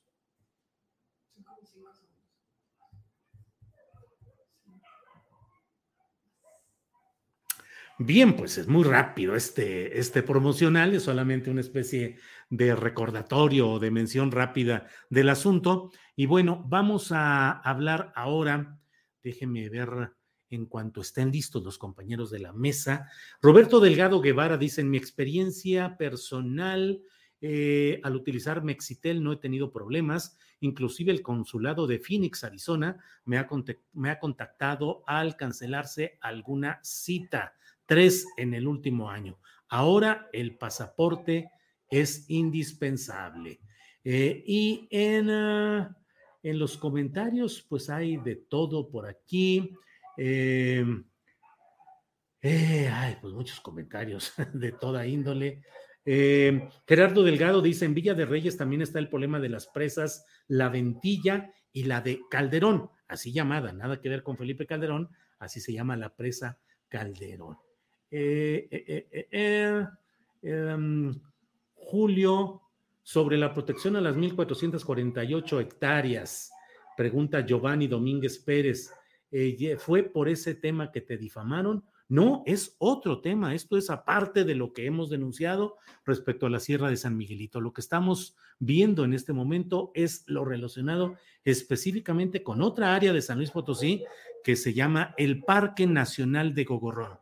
Ahí hay unos balnearios muy famosos, balnearios de aguas termales en Gogorrona, donde mucha gente de San Luis Potosí, de la ciudad, va a descanso y es una zona en la cual hay eh, pues una belleza natural que obviamente ahora quieren eh, fraccionar y lotificar en estas empresas, la empresa Aviv particularmente. Bueno, vamos a entrar ya con nuestra mesa de de, la, de los periodistas, el supermartes de este 17 de agosto. Vamos a entrar primero con Arnoldo Cuellar y luego entramos con Arturo y esperamos a que Salvador Frausto se acomode. Bien, eh, Arnoldo Cuellar, buenas tardes. Hola, qué gusto estar aquí de regreso después de una ausencia de una semana. Saludos, Arturo, siempre. Así es, gracias. Arnoldo Arturo Rodríguez, buenas tardes. Buenas tardes, Julio. Buenas tardes a toda tu audiencia y naturalmente, pues con el gusto de volver a coincidir con Arnoldo Cuellar en esta tarde de martes. Sí, nos abandona Arturo porque ahora como anda ahí de superstar presentando denuncias y compareciendo ante la Fiscalía de, del Estado de Guanajuato y demás, pues ya, ¿cómo te ha ido en todo esto, Arnoldo? Oye, estuve, para empezar, tuve suplente de lujo, lo cual me da mucho gusto, el buen Jorge, más bien yo soy su suplente, eventualmente. Y la otra es eh, que pues ante la Fiscalía Estatal y la Federal, porque vamos ahí en dos vías. Está interesante el tema porque ahora la Fiscalía Estatal no quiere soltar el asunto, quiere a fuerza estar dentro de la investigación, investigándose a sí misma. Yo creo que más bien con afán de, de saber cómo se comportan las cosas. Y en la Fiscalía General de la República en dos vías, con una queja interna por, por haber bateado el asunto aquí la delegación estatal, sí, es la delegación estatal de la Fiscalía, y ante la fiable, yo creo que no debemos dejar que esto se normalice y que cualquier intento de intromisión en las, en las comunicaciones privadas de cualquier ciudadano, no necesariamente los periodistas, pues tenemos que llevarla a estos niveles hasta lograr que ya no seamos el país de los pájaros en el alambre, ¿no? Pues sí, así es. Em, pues sí, que el espionaje y todo lo que ha sucedido en Guanajuato y en el país en general. Arturo, Arturo Rodríguez, Em, ¿Qué te parece si empezamos a hablar sobre un tema muy específico que está en la discusión con los detalles propios de las noticias de cada momento, pero que en lo general creo que se puede englobar en la pregunta que podemos hacernos en esta mesa. ¿Qué hacer con el INE y con el Tribunal Electoral? ¿Qué sucede? ¿Qué está sucediendo en este tema? ¿Y hacia dónde podríamos ir, Arturo? Bueno, eh, como sabemos, particularmente el Tribunal Electoral ha sufrido una crisis interna que se aplazó. Eh, es una crisis a la que, digamos, se le dio un mejor alito para que eh, a partir del 1 de septiembre, cuando hayan resuelto diferentes asuntos que son pues de primera importancia en tratándose de la elección del pasado 6 de junio, y que entren en funciones ya con los asuntos todos resueltos, la nueva Cámara de Diputados y, la nueva legislatura y algunas de las gubernaturas que seguramente estarán resolviendo en estos días, puedan volver a su conflicto y elegir una vez más presidente de este organismo. ¿Qué es lo que creo? Pues que en el caso concreto del Tribunal Electoral, hay eh, una integración muy torcida eh, de origen, muy conflictiva también de, origen, que nos ha llevado a tener, si no me equivoco, creo que seis presidentes eh, en cinco años, seis o siete presidentes del, tribunal, con una disputa que ha hecho crisis en diferentes momentos. Una fue en 2019, cuando tuvo que verse pues forzada a renunciar Yanino Tálora, otra eh, eh, posteriormente con la, el choque que se dio ahí entre, entre los dos grupos que eh, parecen tener pues ciertas veleidosidades a la hora de integrarse, no, no, es un, no son grupos este, permanentes o fijos en sus posturas y que pues, resultó en la designación de José Luis Vargas, en la elección de José Luis Vargas en, noviembre pasado, con una condición eh, pues muy peculiar para llegar a esa posición y es que ya estaba muy cuestionado por su riqueza personal, que es eh, pues incompatible con los salarios que tendría que devengar un, juzgador, eh, en este caso electoral. Y finalmente, pues lo que vimos hace unas eh, semanas con la eh, destitución que sus pares decidieron, dos tres presidencias en un mismo día, luego el retiro de todos, el regreso de, de Fuentes. Entonces, e, es una disputa aplazada con un tribunal que, creo yo, nació podrido y seguirá podrido por la misma forma en la que los partidos eligieron a cada uno de los miembros. Eh, y eh, creo que en ese caso eh, existe una viabilidad eh, quizás una necesidad para que ciertamente en un órgano colegiado pues tiene que haber diferencias, pero las diferencias tendrían que ser en cuanto a criterios de interpretación política y no en cuanto a, disputas por el poder eh, de los recursos y el manejo de la institución o bien por animadversiones personales. Y en el otro caso, el del INE, me parece que hay un equilibrio más, hay un equilibrio más... Eh, eh, eh, pues consistente, que ciertamente eh, puede ser objeto de polémica, siempre lo es el árbitro electoral en cada oportunidad, pues es cuestionado, hoy le ha tocado ser cuestionado particularmente por el partido gobernante y por el presidente López Obrador, pero creo que hay eh, otras características ahí eh, distintas eh, que posibilitan tener, pues, quizás un mayor grado de confiabilidad por la misma integración del Consejo. lo que yo creo es que es difícil que pase una reforma electoral. Esa sería la conclusión del comentario, Julio. Gracias, Arturo. Bienvenido, Salvador Frausto, que luego de algunos eh, detalles técnicos como los que traemos todos por estos rumbos, ya está con nosotros aquí Salvador Frausto. Salvador, buenas tardes y bienvenido. Muy buenas tardes, Julio. Muy buenas tardes, Arnoldo. Y a Arturo, aquí andamos. Muy bien, gracias. Em, Salvador, estamos hablando acerca de ¿Qué hacer con el Instituto Nacional Electoral y el Tribunal Electoral? Es un primer planteamiento a reserva de que luego vayamos un poquito desmenuzando algunos de los eh, ingredientes de este tema, pero en lo general, ¿cómo ves qué hacer con el INE y con el Tribunal Electoral?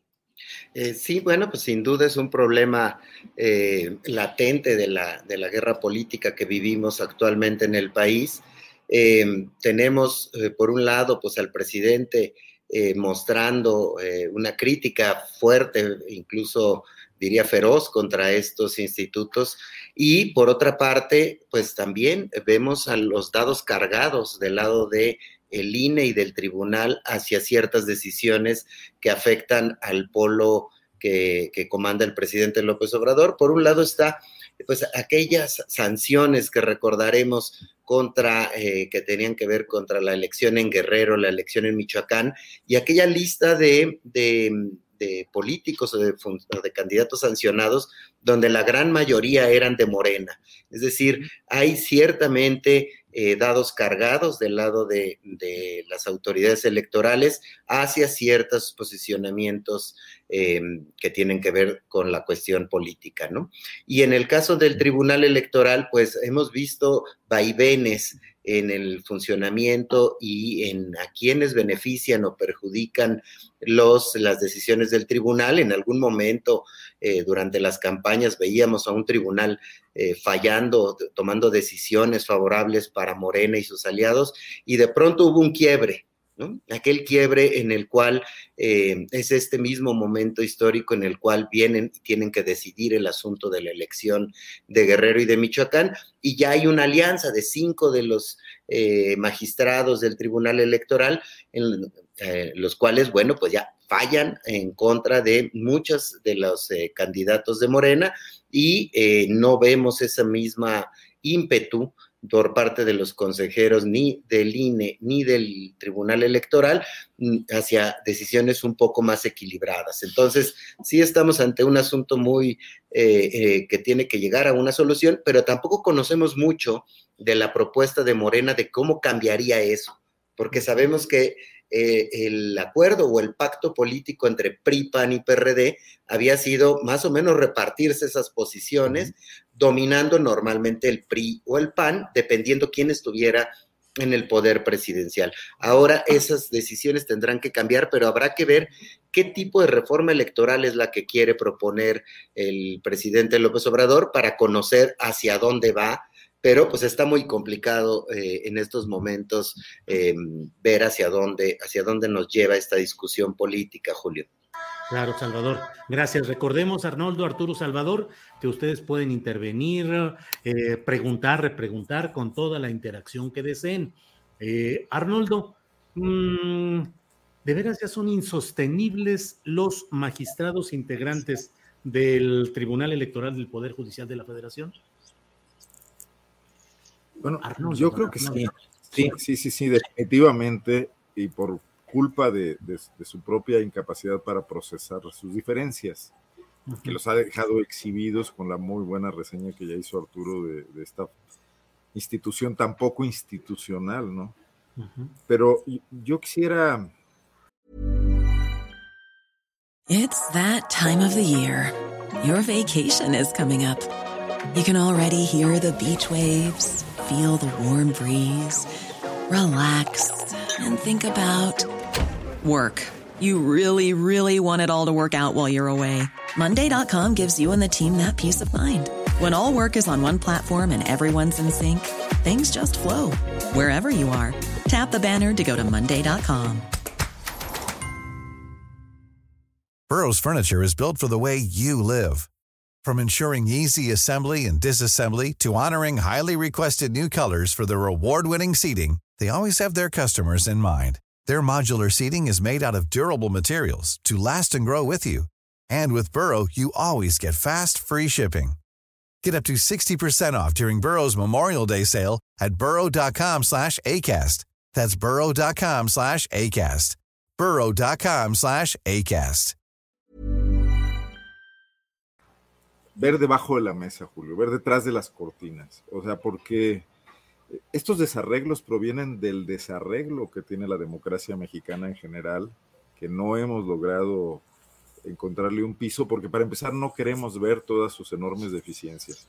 O sea, yo creo que el voto de los mexicanos del 2018 tenía que ver mucho con dos cosas, con una gran inconformidad con el sistema de partidos tal como lo conocíamos, desde luego, o tal como lo conocemos, desde luego que una figura carismática como Andrés Manuel López Obrador logró aglutinar, pero en el fondo lo que hay, dándole el voto a un partido de reciente creación, es un rechazo a los partidos institucionales que se repartieron el poder, que, que conformaron estos órganos aparentemente neutrales que no lo eran de ninguna manera, que eran susceptibles a los cabildeos de todas las fuerzas políticas, que estaban integrados para abrirse a los cabildeos desde el principio, donde todos los partidos necesitaban ventanillas en el INE y en el Tribunal Electoral para poder litigar sus asuntos, eh, metiéndolos directo en la misma disputa política en la que estaban ellos inmersos y en la disputa al final del día por los recursos de la nación. Y están tocados de muerte, pero lo que pasa es que no tenemos ninguna solución frente a eso, y eso es lo más trágico, ¿no? Porque, bueno, Andrés Manuel los cuestiona fuertemente, sobre todo de palabra, pero requeriría un acuerdo político entre ciertos sectores eh, progresistas, en el sentido no de izquierda o derecha, sino que estuviesen analizando que esto no da para mucho más y que con esas instituciones cojas no vamos a llegar muy lejos y estamos poniendo en peligro de muerte al sistema eh, pacífico de transmisión del poder que tiene este país y que, y que se vino mostrando sus enormes defectos porque estaba permeado por acuerdos políticos que persisten, que, que, consisten básicamente en defender parcelas de poder. Y a eso no son tampoco los grupos empresariales que de una u otra manera se benefician con la llegada de una u otro proyecto político, ¿no? Claro. Es, es el país al que tendríamos que discutir. Digo, el, el, Tribunal Electoral es un pequeño grano, un pequeño tumor en medio de una enfermedad mucho mayor. Y claro que no lo, lo podemos extirpar y podemos sacarlo de ahí, pero eso no va a solucionar lo otro que está ocurriendo, ¿no? Y que va, va, va, a presentarnos un escenario, pues, que no, no tenemos elementos hoy ni siquiera para prever, por más que yo leo a estos analistas que tratan de hacer futurismo en el 2024, ¿no? Gracias, Arnoldo. Arturo Rodríguez, lo que nos dice Arnoldo. Bueno, y incluso antes de eso, sí. antes de eso, Julio, en las elecciones estatales que faltan el año próximo, ¿no? los dos próximos años. Gracias, Arnoldo. Arturo, mm, entre otras cosas está el hecho de, lo menciona Arnoldo, pues de que se necesitan acuerdos políticos para poder cambiar esta realidad. Y en la historia política mexicana, hacer acuerdos entre partidos o entre grupos políticos o parlamentarios, legislativos, significa luego repartirse otra vez el resultado de esos acuerdos, que sería la designación de esos nuevos magistrados o consejeros. ¿Cómo salir de ese círculo vicioso, Arturo? Pues yo, yo creo que, eh, a ver, me parece, eh, salvo la mejor opinión de ustedes, mis colegas, que el diseño institucional es así.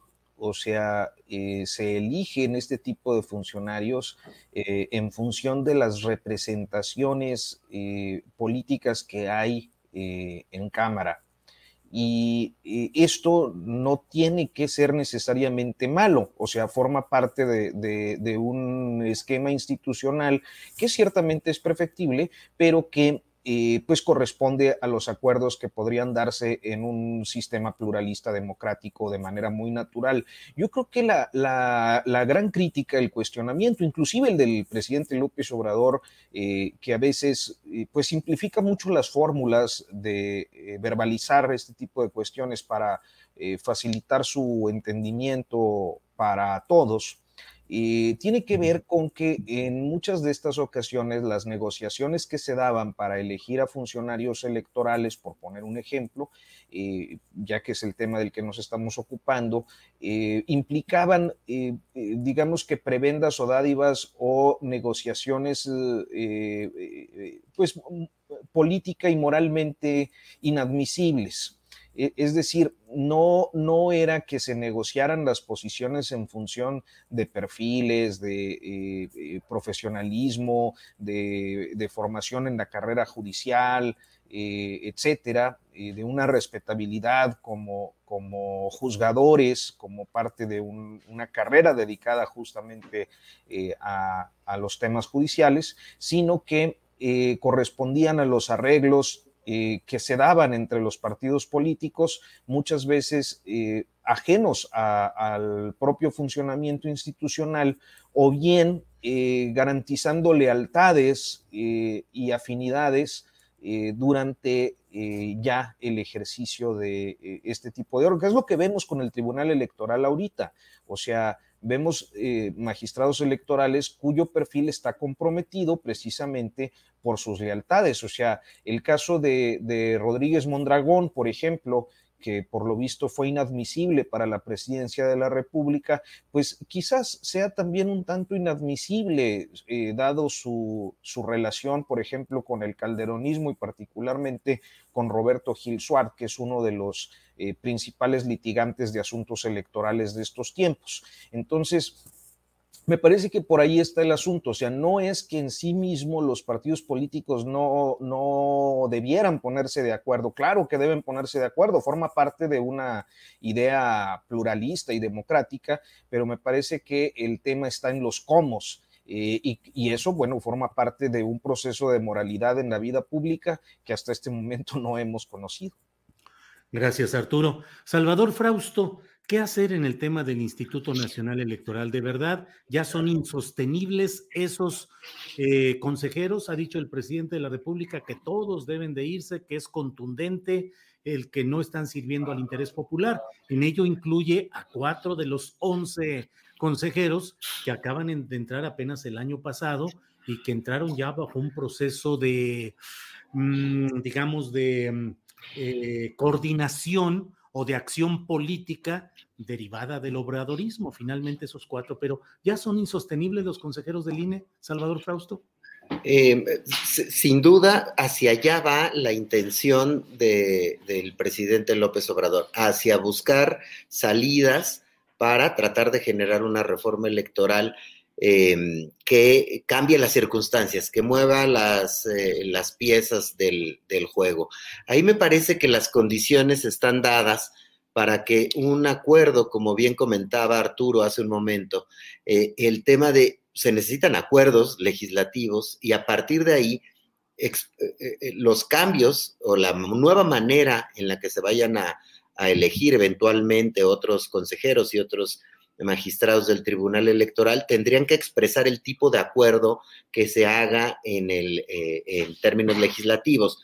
Y ahí yo veo que el Morena y el PRI podrían sacar un acuerdo eh, junto con algunos otros actores para tratar de tener mayoría calificada y generar nuevas reglas del juego. Pero sin duda esto implicaría que habría eh, pues un acuerdo de posiciones dentro de, las, de estos organismos a partir de ello. Pero hablando de realpolitik, ¿no? Digamos, de, no se me ocurre incluso de un modelo ideal, no sé si a, Arturo o a Arnoldo se les eh, venga a la mente algo, como en algunos momentos se ha discutido, que instituciones académicas como la UNAM o algunas otras participaran más activamente en el mecanismo de selección de consejeros o de magistrados.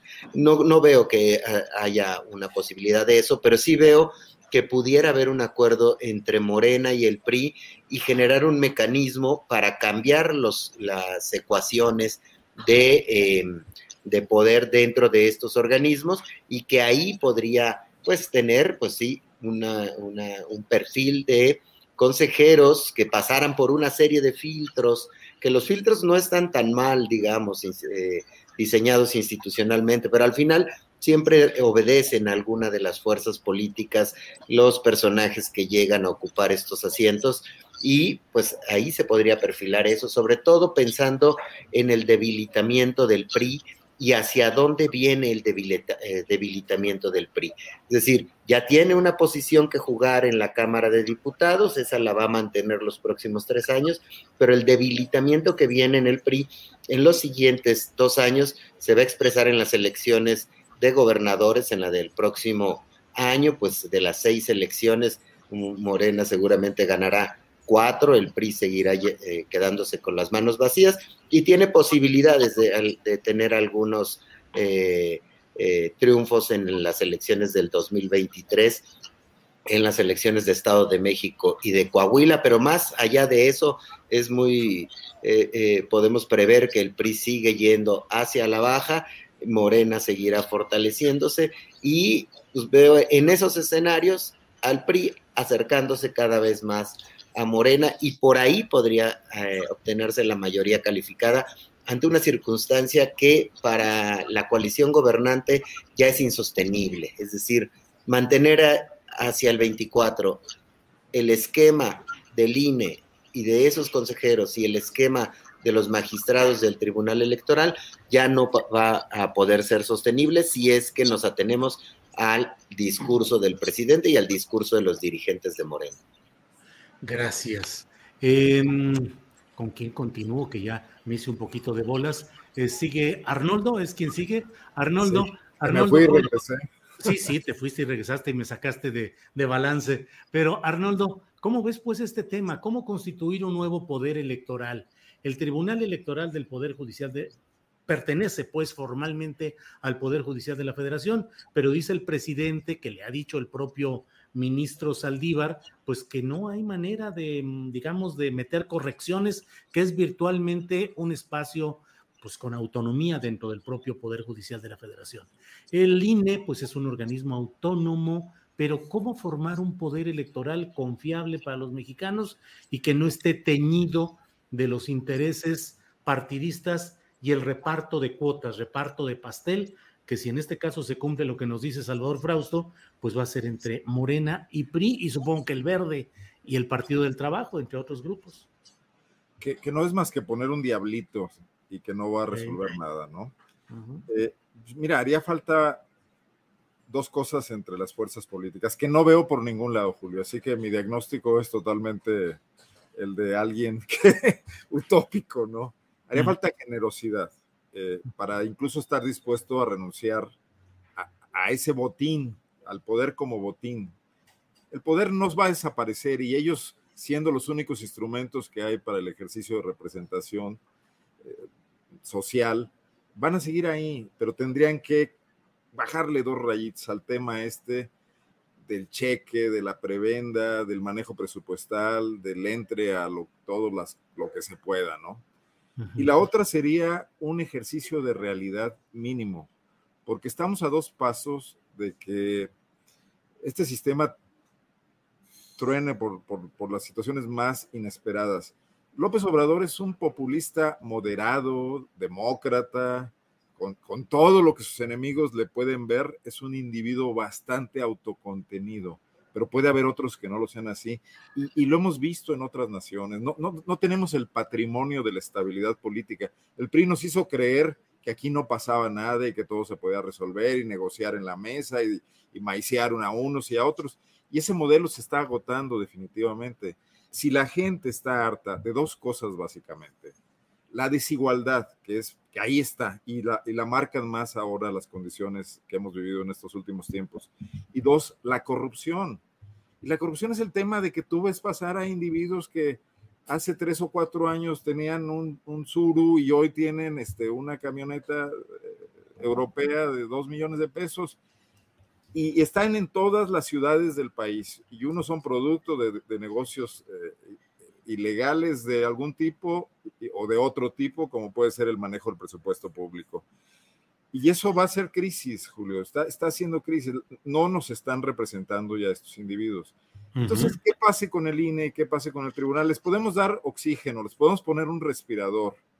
Eh, las fuerzas políticas pueden entrar en las negociaciones a las que tarde o temprano son tan proclives y pueden darles algo para que pasemos el tránsito del 24. Pero lo que se está acumulando, eso que ya les explotó en la cara en 2018 al PAN y al PRI y a lo que hoy se llama PRD y que ya es eh, prácticamente un cascarón vacío, eh, les, les, puede pasar de, incluso ahora a Morena, ¿no? Y a políticos como Monreal y como Ebrard, etcétera, porque no están midiendo, no están midiendo que mucha gente tomó la decisión de ir a votar por un atisbo de esperanza, sin acarreos, sin presupuesto público detrás, y está siendo, viéndose defraudada. Yo no dudo, que haya un movimiento sólido, eh, importante, en torno todavía a la posibilidad de que López Obrador represente un cambio. Pero, por ejemplo, veo hoy al presidente decir que él ni siquiera está de acuerdo con la carta que deben firmar los padres de familia porque un burócrata abajo se la pasó. Y escucho hace rato a tu entrevistado sobre el tema de San Luis Potosí decir que le están metiendo todos los goles del mundo a Albores. Y yo mismo he visto que en la Fiscalía General de la República los funcionarios de Murillo Caram hacen lo que quieren a ciencia y paciencia de, de Gertz Manero. Entonces, si López Obrador no se concentra en esos asuntos, se lo tienen eh, eh, trabado, ¿cómo vamos a ir al rediseño de una política distinta y, con, asuntos de, tal envergadura como replantear, eh, no, yo no nomás diría el INE ni las reglas electorales, creo que va más allá, que es, un arreglo más profundo, ¿no? Bien, gracias Arnoldo. Arturo Rodríguez, el papel de Lorenzo Córdoba y de Ciro Murayama, ¿cuál ha sido? ¿Son los chivos expiatorios, los villanos eh, favoritos? Eh, los entes propiciatorios del deseo obradorista de cambiar y de reformar esto? ¿O cómo ves el papel finalmente de Lorenzo Córdoba y de Ciro Murayama, Arturo? Pues mira, creo que eh, en términos de decisiones, al menos eh, de los últimos eh, meses y, bueno, de los años que hemos dado seguimiento a su desempeño, y me parece que pues siempre han recibido reclamos muy intensos de todos los grupos. Es decir, hace un año, por ejemplo, cuando rechazaron el registro al partido de Felipe Calderón y Margarita Zavala, pues fueron objeto de una tremenda descalificación del, del calderonismo, como después, cuando tú tiran las candidaturas de, de, Salgado Macedonio y Raúl Morón, por ejemplo, pues se vuelven en, objeto de cuestionamiento de eh, partido gobernante y del presidente. Entonces, eso siempre va a pasar con el árbitro electoral que sea. Siempre habrá una definición que eh, pues deje lesionado a alguien y satisfecho a alguien. Eh, lo que yo creo es que particularmente en el caso de Ciro Murayama ha habido un desempeño que se ha vuelto eh, pues más cuestionado debido a una, un activismo y un, un, papel y un desempeño más allá de sus posiciones electorales. Es que es, por ejemplo, el tema de la sobrerepresentación, que es uno de los que agraviaron eh, en este periodo al, partido Morena y, al presidente, ¿no? Y el tema de la sobrerepresentación, pues era claro y no se estaba aplicando conforme a la fórmula constitucional. Eh, entonces, revisarlo efectivamente, pues era un deber que tenían los consejeros electorales. ¿Qué es lo que ocurre? Que desde 2018, por ejemplo, había un posicionamiento al respecto eh, de Ciro Murayama eh, en un ensayo y una serie de expresiones que, digamos, lo colocan como centro de la polémica porque su actividad extracurricular, o sea, su actividad fuera del Instituto Nacional Electoral, pues empieza a definirlo como eh, en, uno de los lados o de las trincheras políticas o, con mayor identificación, en este caso con las oposiciones. Entonces eso termina perjudicando el papel. Ha sido el de Ciro Murayama un desempeño imprudente, me parece, eh, desde, desde el principio. Eh, también han incurrido en algunas pifias eh, particularmente eh, en eh, los casos relacionados con fiscalización, que son los que corresponden a Murayama, pifias que le han costado mucho a la credibilidad del instituto y, y, a la democracia electoral de este país. ¿Qué clase de pifias? Por ejemplo, cuando califican las elecciones del 17, cometen errores que finalmente terminan siendo revertidos por el Tribunal Electoral.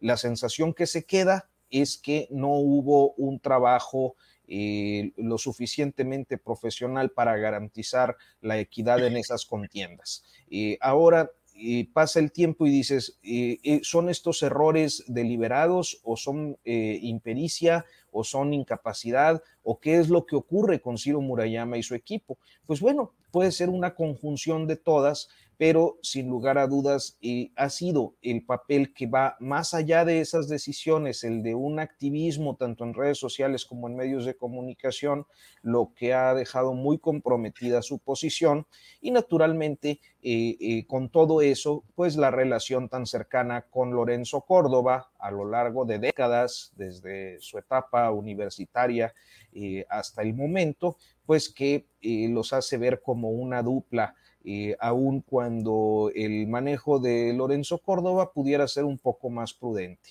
Eh, creo que pues eso es lo que yo percibo de, este par de consejeros electorales que hay que decirlo, no deciden todo, o sea, van eh, pues siempre en decisiones colegiadas, inclusive con consejeros electorales que fueron colocados en la actual administración, más identificados con Morena y que sin embargo han votado eh, en el mismo sentido que ellos en, algunos de los casos más complejos. Gracias, Arturo. Salvador Frausto, lo que quieras agregar sobre este tema que creo que hemos abordado ampliamente de lo que sucede en el poder electoral, en el tribunal y en el instituto correspondientes, lo que quieras agregar y te propongo que entremos luego o de inmediato a otro asunto interesante de estas horas y días, que es el proceso de revocación de mandato, que ya lo ha aprobado las comisiones del Senado, que irá a una decisión plenaria y que pues además ya la discusión está acerca de la redacción que Ricardo Monreal, luego del regaño de Palacio Nacional, pues ha reelaborado. ¿Qué opinas, Salvador Frausto, por favor? Claro, Julio, me quedo con la parte que menciona Arturo de eh, de decir, señalar de manera muy puntual que el, árbitro electoral no lo decide todo. Y entonces, ese, esa es una noción interesante porque eh, como en, cualquier partido de fútbol, siguiendo la, este tipo de, analogías, eh, el árbitro tiene cierta influencia. Y hemos visto a este árbitro electoral y personificado o vistos el papel de Lorenzo Córdoba y el de Ciro Murayama como personajes muy influyentes dentro de, este instituto electoral, tanto así que eh, subrayaría también lo ya antedicho por mis compañeros, los otros eh, consejeros que parecía que traían otro tipo de posiciones, se han plegado a, eh, a ciertos votos por unanimidad, a ciertos votos a favor de las posiciones que están teniendo Lorenzo Córdoba y Ciro Murayama, y eso llama la atención, habla de un trabajo también ahí de eh, político o de consensos para eh, eh, jugar en un mismo sentido. Entonces el árbitro influye, pero... Incluso te comento nada más, la carta de defensa del INE la firmaron los 11 consejeros, entre los cuales se incluyeron cuando menos los tres que se supone que son cercanos a la 4T, eh, cuando menos ellos tres, pero fue una defensa unánime del proceso eh, que se había dado en la consulta popular. Perdón, No, no, eh, es, subrayar eso es que nos muestra los consensos que están consiguiendo Lorenzo y Ciro al interior de la herradura del instituto, como se le, se le, llamamos los reporteros, este, ahí, ahí ese, eso se ha expresado. También veo entrevistas con otros consejeros que em, uno pensaría que tendrían posiciones distintas y van muy en el sentido del planteamiento que hacen Lorenzo y Ciro. Bueno, entonces el árbitro influye, influye un poco y ciertamente actualmente influye en, en, alguna medida a favor de las posiciones contrarias a las de Morena y de sus aliados. Pero no veo tampoco condiciones, Julio, para que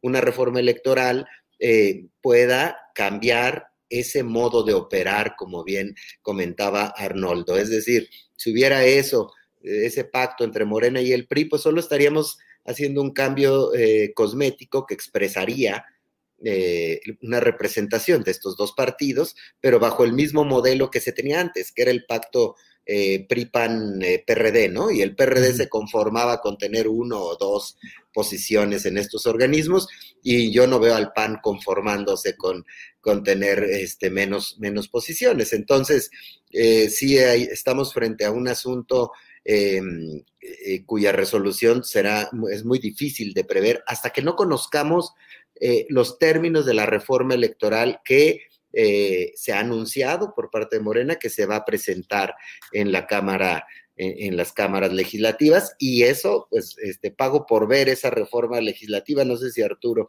o Arnoldo conozcan un poco tú de, qué va, pero yo estoy tratando de, de, conocer un poco de qué va, qué traen ¿no? Eh, hasta me da la idea de que no tienen idea, ¿eh? eh es que no hay, no hay nada. Eh, digo, a reserva de regresar ahorita con el tema de la revocación. Arnoldo, ¿tú has escuchado algo de por dónde podría ir la tal reforma electoral? Yo digo que Arturo es el que sabe porque tiene muy buenas fuentes. Exacto. y, ilumina, ilumínanos, Arturo, antes de que lo publiques. el próximo artículo de proceso, por favor. bueno, no, no, creo que este, pecan de modestos ustedes, son periodistas muy experimentados. Somos realistas, Arturo. Tú eres el reportero picudo de estas cosas. Dinos a ver por dónde va la tarde. Siempre llega tarde porque anda reporteando. Claro, claro. bueno, ¿Sabes algo de cómo va Nada, ¿verdad? No se sabe. No, creo que más o menos eh, tenemos algunas eh, referencias, pues por declaraciones, ¿no? Las que ha hecho el presidente López Obrador, lo que eh, han respondido inclusive sus aliados, ¿no? Este, sobre no apoyar algunas algunos planteamientos, etcétera, pero me parece que en general, eh, pues sí, todos desconocemos a ciencias ciertas y exista algo. Lo que yo sí siento es que no hay condiciones para que se realice, ¿no? Bien. Eh, bueno, pues entonces, eh, Arnoldo Cuellar, ¿cómo ves el tema de la revocación de mandato? Luego lo preguntamos a Arturo y a Salvador. ¿Cómo ves lo que se lleva hasta el momento? Ya las comisiones senatoriales aprobando eh, la iniciativa de ley eh, sobre la revocación de mandato y luego ya la, atención centrada en cómo iría la pregunta. Lo que ha postulado Ricardo Monreal es una pregunta en positivo. ¿Desea usted que continúe el presidente en sus funciones? Y otros dicen que el proceso es para preguntar en negativo, es decir, que desea usted que se aplique la revocación de mandato Andrés Manuel López Obrador. En fin, ¿qué opinas, Arnoldo? Bueno, que el presidente es un mago, ¿no? O, le tiene también tomado el pulso a sus, a la clase política en general, la, que comulga con él y la que no, que los enreda en este tipo de cosas y los mete a dinámicas que los van a llevar ahí por semanas o por meses discutiendo algo que perfectamente no tiene nada que ver con los problemas del país, los retos del país, con lo que estamos enfrentando en este momento. A ver, pandemia, tercera ola, escasez de vacunación, regreso a clases, la economía que sigue de alguna manera atada eh, con, hilos muy delgados. Eh, eh, hay, una, hay una zona gris que no hemos acabado de explorar. Hay algunos reportajes en ese sentido que hablan de cosas muy drásticas. Hay también las mediciones del INEGI, del Coneval, de cómo ha caído el nivel de vida de muchas personas o sea, no probablemente no estén eh, muriendo de hambre en este momento, pero han bajado mucho sus expectativas. Y en un país donde si la atención médica se convierte en algo prioritario y esta se vuelve caro, se vuelve difícil de alcanzar, estamos generando un enorme eh, contenido de, frustración social. En ese sentido, es oportuno ver si, si, si vamos a una revocación de mandato o no, con una pregunta en tal o cual sentido. O sea, el presidente ya nos metió en lo del avión, ya nos metió en, la consulta del aeropuerto, que podría haberlo hecho sin eso, ya nos metió también en la en el anterior eh, tema de, la, de los expresidentes. Y hoy vamos a esto. Y, y, por ejemplo, la discusión sobre el árbitro electoral, sobre el nuevo acuerdo de, en, las cámaras, sobre la representación proporcional, sobre los plurinominales, si sí o si no, en un sistema que ya evolucionó muchísimo de aquel que diseñó los plurinominales para dárselos a fuerzas políticas que no, que no iban a ganar elecciones. Hoy todos los partidos pueden ganar elecciones. El asunto del dinero público y del dinero no público y muchas veces de origen oscuro, delictivo en las elecciones, ¿no? Eh, tenemos esos problemas reales y estamos discutiendo un problema no real, construyendo un problema porque el presidente que sí hizo un plan político para mantenerse vigente, que probablemente lo pensó mucho, pero que lo hizo antes de la pandemia, ¿no? Para ver cómo iba a mantenerse en, el, en la elección intermedia y cómo iba a mantener movilizada su base eh, bueno, pues está bien, pero él mismo tendría que tener capacidad para saber que el país que hoy está gobernando es muy distinto de aquel y que no están pasando cosas como él hubiera querido a la velocidad que él hubiera querido. Y que estas recetas de, un poco de, demagogia política, de propaganda, de, movilización artificial, pueden quedar totalmente desfasadas frente a otros reclamos, ¿no? Entonces pues no, yo no quisiera por lo mismo entrar demasiado en si la pregunta está bien o está mal. Me parece que como Lagan va a ser un lío y, a mí lo que me parece asombroso es que los partidos sí se enganchen en eso. ¿no? Claro. Arnoldo, gracias. Arturo Rodríguez, eh, se habla pues de que estamos en presencia de ejercicios correspondientes a una nueva fase democrática, que es la democracia participativa, no solo la democracia representativa, elegir representantes, sino participar en estos procesos de consulta. ¿Qué opinas sobre esa, ese postulado que se hace de la democracia participativa con estos ejercicios y en particular el de la revocación de mandato? Bueno, eh, mira, justo no es, no es, o bueno, también es por este, eh, hacer publicidad, perdón. Sí, hace poco, hace poco eh, Ahorita pasas a depositar 200 pesos en el Sí, sí, por favor. Este, y a PopLab también le vamos a pasar ahorita alguna, alguna factura. Sí, una factura. Este, no, hace poco MX. Publiqué una, un trabajo, un comentario amplio en YouTube, en Notas sin Pauta, a propósito de la consulta popular de, del pasado día primero. La cuestión, yo creo que eh, a veces eh, es necesario tomar un poco de distancia de los procesos que están en curso para verlos eh, pues con una dimensión quizás más histórica y para mí estos ejercicios son auténticamente históricos. Yo sé que hay una polémica muy amplia sobre su realización, eh, a mucha gente eh, eh, pudiera no gustarle la parte que tiene que ver con, en el caso de la consulta popular, la pregunta, en el caso de la revocación de mandato, la oportunidad o la pertinencia de realizarla. Y yo soy de la idea de que puede ser que una u otra sean cuestionables y sean debatibles como todo en la vida pública, pero de lo que no me queda duda es de que eh, son ejercicios necesarios y que ciertamente nos vamos a encontrar con algunas precariedades, deficiencias, errores, etcétera, pero eh, lo fundamental es que el país vaya avanzando en la consolidación de, procesos de, participación de democracia directa. Entonces, ¿por qué no preguntar cosas útiles? Por ejemplo, que si se queda o se va Gertz Manero. ¿no? Esa sería muy útil en este momento. Pero esa no pasaría constitucionalmente, porque no puede, sí, no puede ponerse a, discusión en ese caso, porque no. En fin. Arturo.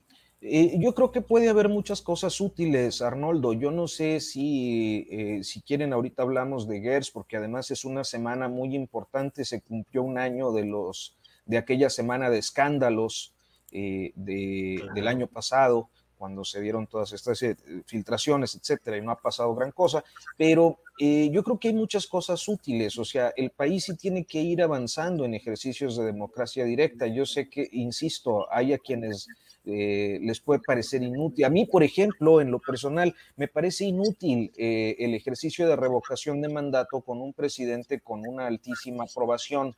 O sea, me parecería que hubiera sido un gran ejercicio y hubiera terminado en la, eh, culminado con eh, pues la desaprobación a Enrique Peña Nieto en su cuarto año de gobierno.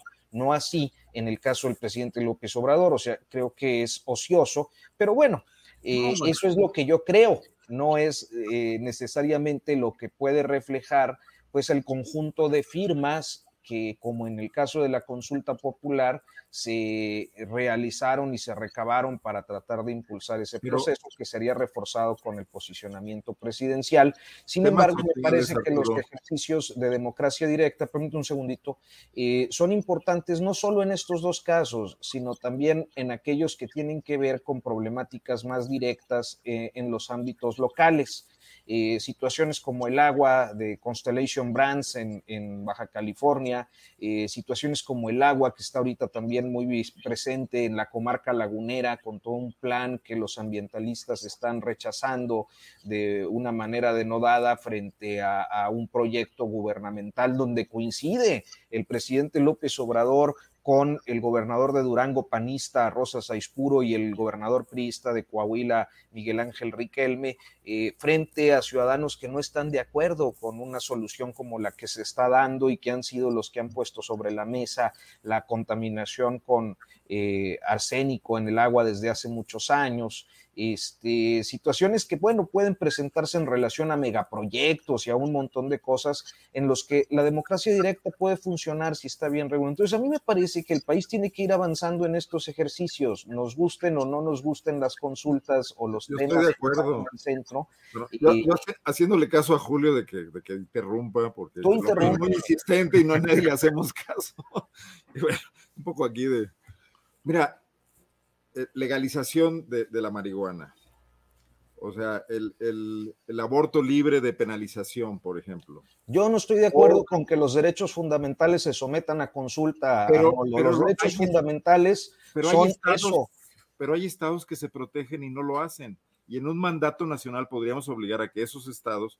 Hoy salió un meme genial que decía: hoy en Afganistán va a pasar esto y enumeraba una serie de cosas al final decía, bienvenidos a Guanajuato. ¿eh?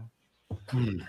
Pues aquí, se han resistido a reconocer esas cosas fundamentales y podríamos llevarlas a consulta para que esos gobiernos no se resistieran, porque la, en la letra no son rebatibles, pero en la práctica lo son.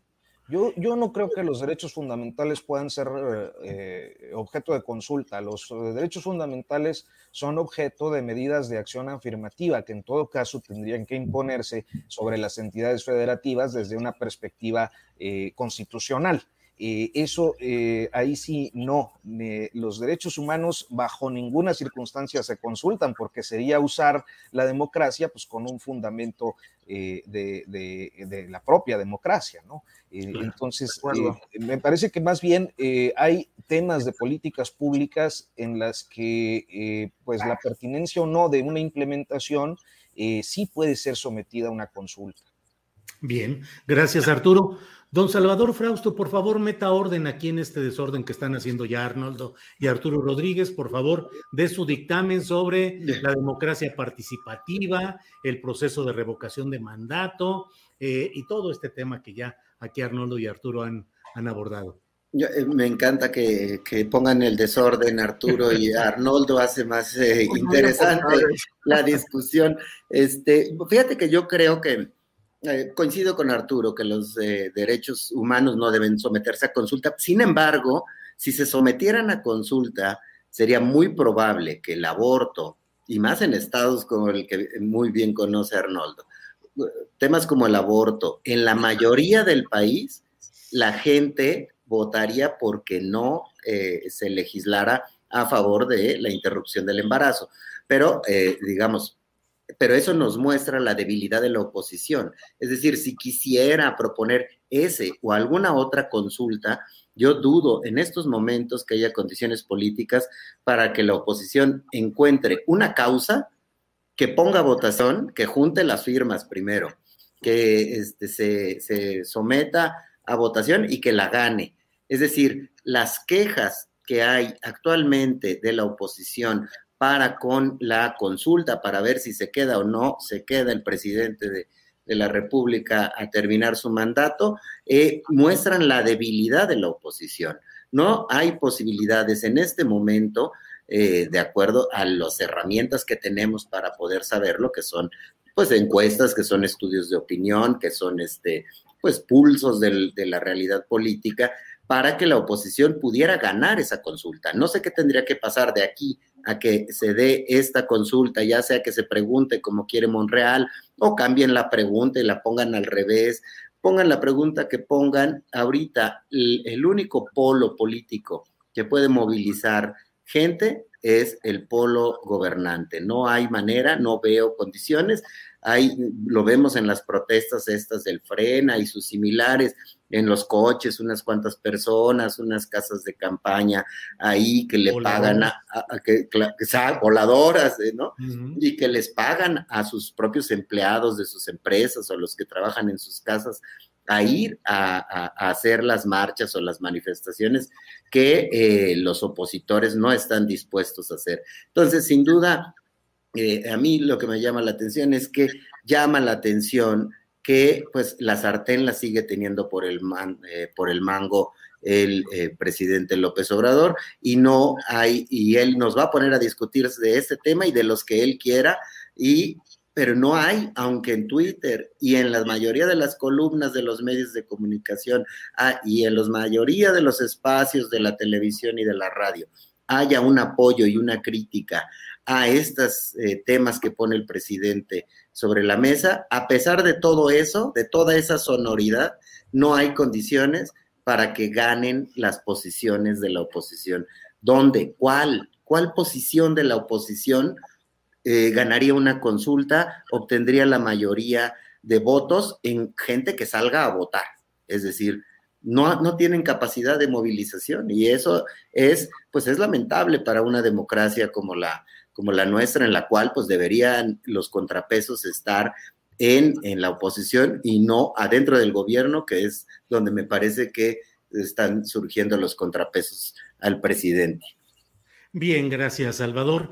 Invito a la audiencia, son las 2 de la tarde con 54 minutos, a que luego de esta mesa nos acompañe. Vamos a tener una entrevista con la señora Yajaira Hugues. Hugues. Ella es mamá de María Regina, una niña, una pequeñita que necesita recaudar fondos para operarla del corazón en Estados Unidos, ya que en México no es candidata. Hemos eh, investigado y verificado los datos para no presentar aquí algo que pudiese resultar equívoco y efectivamente está este caso que vamos a presentarle y a convocar a la solidaridad económica a quienes deseen para apoyar la posibilidad de esa operación eh, de la niña María Regina. Bueno, pues son las 2 de la tarde, ya con 55 minutos. Es la hora de los postrecitos colocados en esta supermesa de los martes. Así es que Arnoldo Cuellar, lo que quieras comentar, el tema que desees, invitaciones a leer Pop Lab, a que hagamos manifestaciones de apoyo a tu persona afuera de la Fiscalía de Carlos Amarripa, lo que tú desees, Arnoldo. No, el tema del zapotillo, Julio, que toca a Guanajuato y a ah, Claro. Mira, se generó una reacción en Guanajuato en estos últimos par de días, eh, queriendo concitar una gran solidaridad en torno al tema de reclamo de agua para León y bueno, de nueva cuenta, en contra de la decisión del presidente de que la cortina se mantenga 80 metros regulada y que solo hay agua para Guadalajara y para la zona de los Altos. Y se convocó a empresarios, en las redes sociales hubo movilización. El gobernador de Guanajuato, el gobernador formal porque ya sabemos que aquí hay varios poderes fácticos. Ayer dio rueda de prensa para decir tibiamente, sin, la decisión que requeriría un amago de, esa, de ese calibre, que podría retenerse el agua que fluye de la presa Solís hacia Chapala y que cruza todo el, sur del Bajío Guanajuatense. Eh, bueno, agua que tampoco es de Guanajuato, porque en su mayoría viene de la región de Lerma en el Estado de México, ¿no? De una parte de Michoacán. Se represa ahí en Solís, en, el sur de Guanajuato, en los municipios de Acámbaro, Jerecuaro y Coroneo. Eh, pero bueno, estamos viendo el principio de estas confrontaciones que se van a agudizar. Ya Arturo mencionaba también lo de la laguna. León, Guanajuato, eh, todo el mundo lo ubica perfectamente bien, tiene una industria tradicional altamente consumidora de agua y altamente contaminante, que es la curtiduría. Y no ha logrado meterla en cintura. En León hay un enorme consumo de agua pirata esto ocurre porque las tenerías no quieren reportarle al sistema de agua local todo el agua que ingresa a sus procesos porque les cobra el saneamiento a la hora que la tiran al drenaje. Entonces meten agua de pipas o agua de pozos clandestinos. Y, bueno, ahí hay un primer problema. León tiene más agua de la que aparentemente consume formalmente, ¿no? Pero además hay una cantidad enorme de descargas clandestinas hacia arroyos y ríos que envían a Jalisco agua contaminada también, ¿no? Entonces aquí tendríamos eh, que resolver el problema con una política de sustentabilidad. O sea, León tiene agua suficiente si la trata, si la rehúsa, y no generar esta especie de guerra política que ya se está viendo, que además en un matiz político interesante está dividiendo a Diego Sinué con, con Alfaro, que había, andaban muy de la mano hasta hace no mucho, formando incluso un grupo de gobernadores del centro occidente, ¿no? Entonces, me, parece interesante lo que va a pasar ahí. Yo no dejo de ver también, López Obrador no ha venido a Guanajuato en visita oficial ni, ni extraoficial prácticamente desde hace un año. Que, se está tomando muy en serio que no le hagan caso su sugerencia de hacer cambios en la política de seguridad de Guanajuato, entre ellos la, la salida de Carlos Amarripa, ¿no? Y que no deja de tener un cierto ánimo. Yo no diría que es una directa represalia, pero que sí está dándoles un poco de castigo al viejo estilo, a los panistas de Guanajuato, eh, que en una lucha política, pues que también los panistas la han practicado en su momento, también lo hizo Vicente Fox, ¿no? También Vicente Fox, que es el que formalizó este decreto de uso del agua del Río Verde, también podría verse como que favoreció a Guanajuato por encima de Jalisco en su momento. Todo tiene una historia, ¿no? Incluso lo que está plasmado en decretos que pueden ser modificables siempre, como ha ocurrido en este país muchas veces. Entonces creo que habrá que estar atentos a, esa polémica que tú ya cubriste hoy muy bien con, estos defensores de, la preservación de los pueblos de los Altos de Jalisco, que amenazaban con ser inundados. Arnoldo, muchas gracias. Eh, Arturo Rodríguez, por favor, el tema que quieras eh, proponer, notas sin pauta, columnas en el Heraldo de México, lo que tú desees, Arturo. Pues mira, justamente el sábado publiqué en mi columna del, del Heraldo eh, que se cumplía un año de una semana que fue particularmente escandalosa, bueno, pues por varios motivos. Uno, que Rosario Robles cumplió a dos años en prisión.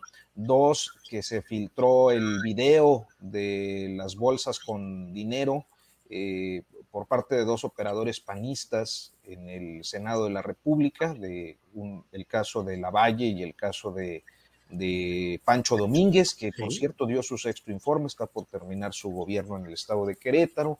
Y criticó a Marco Cortés, oye. Por lo visto, pues tiene ya unos guías, porque al parecer, bueno, quiere, no al parecer, él ha manifestado su interés de contender por la dirigencia nacional del PAN en contra de lo que se supone será una reelección de Marco Cortés, que aunque no ha confirmado, pues todo parece indicar que por ahí va. Eh, y eh, también fue la semana en la que, entre otros episodios, se filtró la denuncia de Emilio Lozoya, implicando ahí a 16 personas eh, con diferentes asuntos de corrupción, y un cierre de semana escandalosísimo que fue eh, el tema de el caso de Pío López Obrador y David León con este dinero. Entonces era, fue una semana muy, muy impactante que fue una sacudida para las clases políticas de todos los partidos.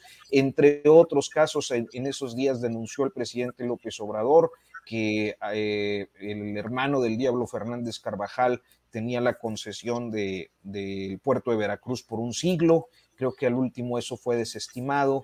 Fue también la semana en la que se emitió la sanción a la, a la revista Nexos, que creo que también fue desestimada ya en un tribunal administrativo. Eh, entonces, bueno, fue una semana muy intensa, eh, de la que, sin embargo, ha pasado muy poco. Es decir, eh, salvo la detención de la Valle, que todavía no llega ni a su audiencia intermedia, eh, el caso de Lozoya Austin no ha tenido un avance significativo. Ahora vemos que está intentando aplazar sus audiencias una vez más.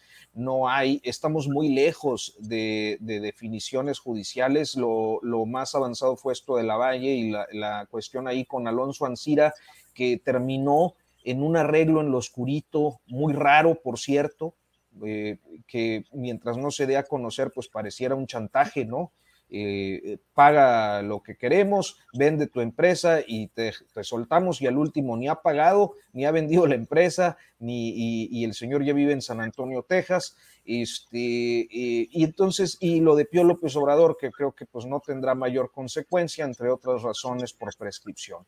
Entonces, creo que es interesante ver esta semana un año de distancia porque a final de cuentas, y a propósito de esta mención que decía Arnoldo Cuellar sobre el mal desempeño del fiscal Gersmanero, pues lo que sí hemos visto es que se han revelado auténticas falsedades eh, en, el expediente. Del caso, al menos Lozoya, que parece frágil el asunto eh, Rosario Robles hasta este momento. No eh, sabemos si ha logrado o no vincular la Fiscalía a Rosario Robles con la llamada estafa maestra de manera directa, es decir, políticamente, pues todos sabemos que es ella, pero judicialmente no, no sé hasta qué punto hayan logrado comprobar algo. Entonces, eh, esa semana de escándalos cumple un año sin un avance eh, pues significativo y, eh, diría yo verificable sobre las investigaciones y los procesos que se tienen abiertos.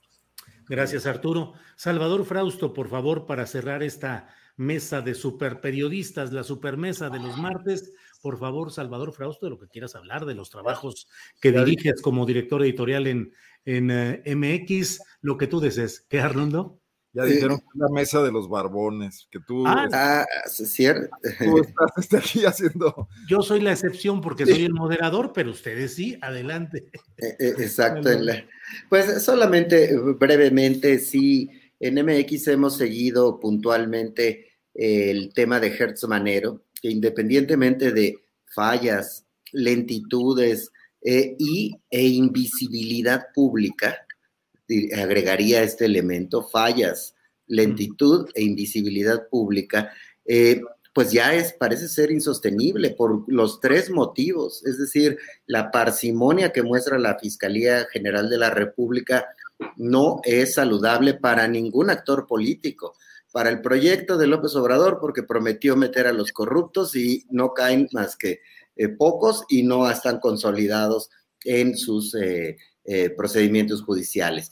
Para la oposición, porque, bueno, pues este, no hay eficacia en, la manera de trabajar de este fiscal, que además contrasta con la velocidad o la enjundia de Santiago Nieto, el titular de la UIF, que parece movido, de, eh, mandando carpetas de investigación, haciendo denuncias. Eh, hay una velocidad tremenda y hay una lentitud y una operación errática dentro de la Fiscalía General de la República. Entonces, me parece que sí, es, es este, insostenible qué hacer con ese fiscal, que en algún momento lo que se rumoraba era simplemente que a lo mejor era cuidadoso o que era lento, había quienes eh, maliciosamente atribuían asuntos de la edad. Ahora ya cae en lo sospechoso, es decir, ya es sospechoso que no avancen los eh, casos importantes contra figuras del sexenio anterior particularmente. No, no avanzan los casos contra los con, eh, se está cayendo a pedazos el caso de Rosario Robles y muchos otros, otros casos. Solo subrayaría eso, Julio, que pues hemos estado ahí siguiendo también en, en MX. Cabeza de vaca, que hubiese sido. Cabeza, de, claro, totalmente. O sea, es, van con un vigor con, que lucen tímidos, ¿no? Con tanto que hay eh, alrededor de cabeza de vaca, eh, eh, luce muy, con muy poco vigor esa fiscalía. Un columnista al que yo leo por obligación, incluso antes de que se publique su columna, dijo Tortuguets es la que hay en la Fiscalía General de la República, la Tortuguets que se ha estado viviendo en esta etapa. En fin, pues muchas gracias a los tres. Eh, Arnoldo Cuellar, gracias por la participación de hoy. Buenas tardes y aquí seguimos. Gracias por la solidaridad, además. Ahí los mantengo informados. Sí, sí, sí, estamos ahí formados atrás de ti, cuidadosos de lo que sucede por allá, que son, en fin, ahí estamos, Arnoldo. Arturo Rodríguez, eh, gracias y buenas tardes. Hombre, muchas gracias, Julio, muchas gracias este, a mis colegas eh, Arnoldo y, Salvador. Este, Arnoldo, pues con un abrazote muy solidario hasta allá. Yo sé que traes ahí eh, pues al, gobierno y también en el ámbito, digamos que informal, al yunque con toda su inquina por eh, pues transgredir las leyes presuntamente divinas que intentan imponer en nuestra vida pública. Así que este, pues te mando un abrazo, mi solidaridad, como siempre. Muchísimas gracias, Arturo. Ya tenemos pendiente una entrevista cuando digas. Sí, señor. Muy bien. Salvador Frausto, muchas gracias y buenas tardes. Un gusto compartir esta mesa con, con los tres. Solidaridad, por supuesto, para Arnoldo. Muy bien, pues muchas gracias a los tres. Bueno, yo eh, sí, un pequeño anuncio, perdón, Julio. Vamos a tener una mesa el día de hoy con una organización eh, de, de periodismo y apoyo al periodismo, Fundamedios de los Estados Unidos, sobre el tema de ser periodista en México. Y lo interesante es que nos convocan a tres periodistas del México profundo, pues vamos a estar una compañera de, de Chiapas, Patti Mayorga de Chihuahua, y un servidor, que, creemos que es otra visión para romper un poquito con el chilangocentrismo. Hoy, hoy va a ser a las seis y media por ahí en redes sociales. Lo vamos a estar manejando en Twitter también. ¿En qué dirección en las redes sociales? Pues mira, yo creo que Fundamedios, yo lo voy a promover también en mis redes, me imagino que también está en las redes de la Alianza de Medios. Eh, la compañera de Chapas es Ángeles del, portal Chapas Paralelo. Entonces, este, eh, bueno, a ver qué resulta ahí, ¿no? Pero sí me pareció interesante la convocatoria, nada más compartirlo aquí. Muy bien, pues muchas gracias. Bueno, pues muchas gracias a los tres y pronto nos veremos. Gracias, buenas tardes. Hasta pronto.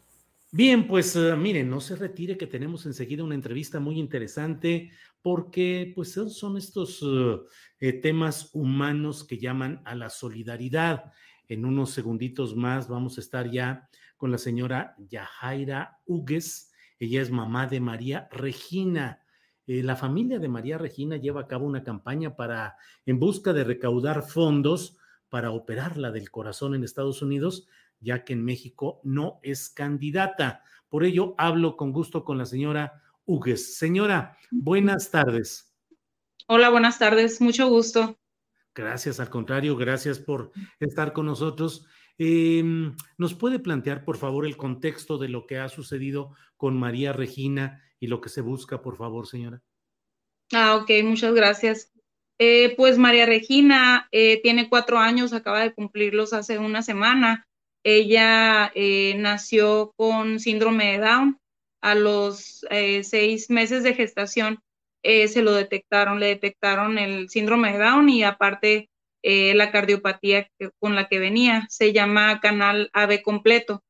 Esa cardiopatía, pues esa, mm, pues como me lo explicó su cardióloga, es un hueco que comunicaba las cuatro cámaras del corazón y eso le ocasionó daño pulmonar eh, por lo, la irrigación de la sangre y pues tenía falta de crecimiento, retraso motor, eh, no ganaba peso. Cuando se hizo la primera cirugía a los seis meses de edad, eh, este, esa, la cámara quedó dividida con unos parches que le pusieron, solo que una de las válvulas quedó con una fuguita y eso pues le, le, causó crecimiento cardíaco y ahora tiene además una arritmia esta arritmia eh, pues la ha llevado, la verdad, a, dos taquicardias. El 3 de enero del 2020 tuvo la primera taquicardia y estuvo muy grave. Eh, estuvo eh, con, con, el ritmo cardíaco a más de 270 por minuto. y ahora en mayo, el 31 de mayo, tuvo una segunda taquicardia y en la cual también tuvo, pues le llegó hasta 190 el ritmo cardíaco, pero estuvo internada también en, una, en, el IMSS porque pues es, es, muy grave una taquicardia en la condición que está Regina ahorita. Este, entonces ahorita lo que estamos haciendo es una campaña para poder eh, operarla. Yo ya la llevé a Guadalajara eh, ya estuvo la niña, eh, la revisaron, eh, pero lo que pasa es que me están dando largas los doctores porque la niña dicen que necesita tener más peso. Ella ahorita pesa 10 kilos con 200 gramos. Entonces ellos necesitan que la niña tenga más peso y si es posible un poco de más edad. Pero su cardióloga de cabecera, la cardióloga que la ve pues desde toda su vida, ella pues está eh, pensando, a mí me, recomendó la verdad que yo buscara eh, segunda opinión eh, en otra parte. Entonces yo en diciembre mandé documentos a Boston, al Boston Children's Hospital. les mandé todos los documentos de la niña desde que nació. les mandé estudios, un ecocardiograma, electros, eh, todo lo que les pude mandar para que ellos pudieran darme una segunda opinión. El doctor Pedro del Nido es el, que, el que pues me dio esa, esa segunda opinión. En abril me llegó la carta de él con toda la explicación de cómo sería el, el, este, el procedimiento de la cirugía. Sería una reconstrucción de su válvula. No sería, no sería una sustitución. Entonces, esto nos da mucha esperanza porque Regina ya no ocuparía ninguna otra cirugía. Regina ya, ya podría crecer con eso. Eh, entonces, pues ya no tomaría tanto tratamiento. El tratamiento que ha tomado de las, de las taquicardias para acá también le está afectando. Entonces, es una, es algo, en, ¿cómo te digo? Pues sí, como un eh, círculo vicioso. Estamos entre la espada y la pared, le tenemos, ajá, le tenemos que estar dando el medicamento, pero sabemos pues que también tiene sus, sus contras. Entonces, ahorita pues como mamá estoy eh, pidiéndole a todo, a todas las personas que, que nos apoyen eh, en esta campaña. Eh, si no es posible donar económicamente, que, que trascienda, que hagan trascender la página de GoFundMe. para que llegue a alguna persona, a empresas que nos puedan ayudar con la, eh, pues a llegar a la meta, ¿no? Eh, el costo de la cirugía son 135 mil dólares. Eh, es únicamente la cirugía. esto incluye pues los, este, los doctores, el tiempo que ella estaría en, en, el hospital, que es más o menos un mes y medio. Si todo sale bien, únicamente serían los 135 mil dólares. Pero en caso de requerir algo más, de que hubiera algún problemita, eh, que ocuparan, no sé, eh, esperemos que no, eh, con el favor de Dios, que, que ella salga bien de esa cirugía. Pero te digo, si no, si no pasa eso, ocuparía más cosas.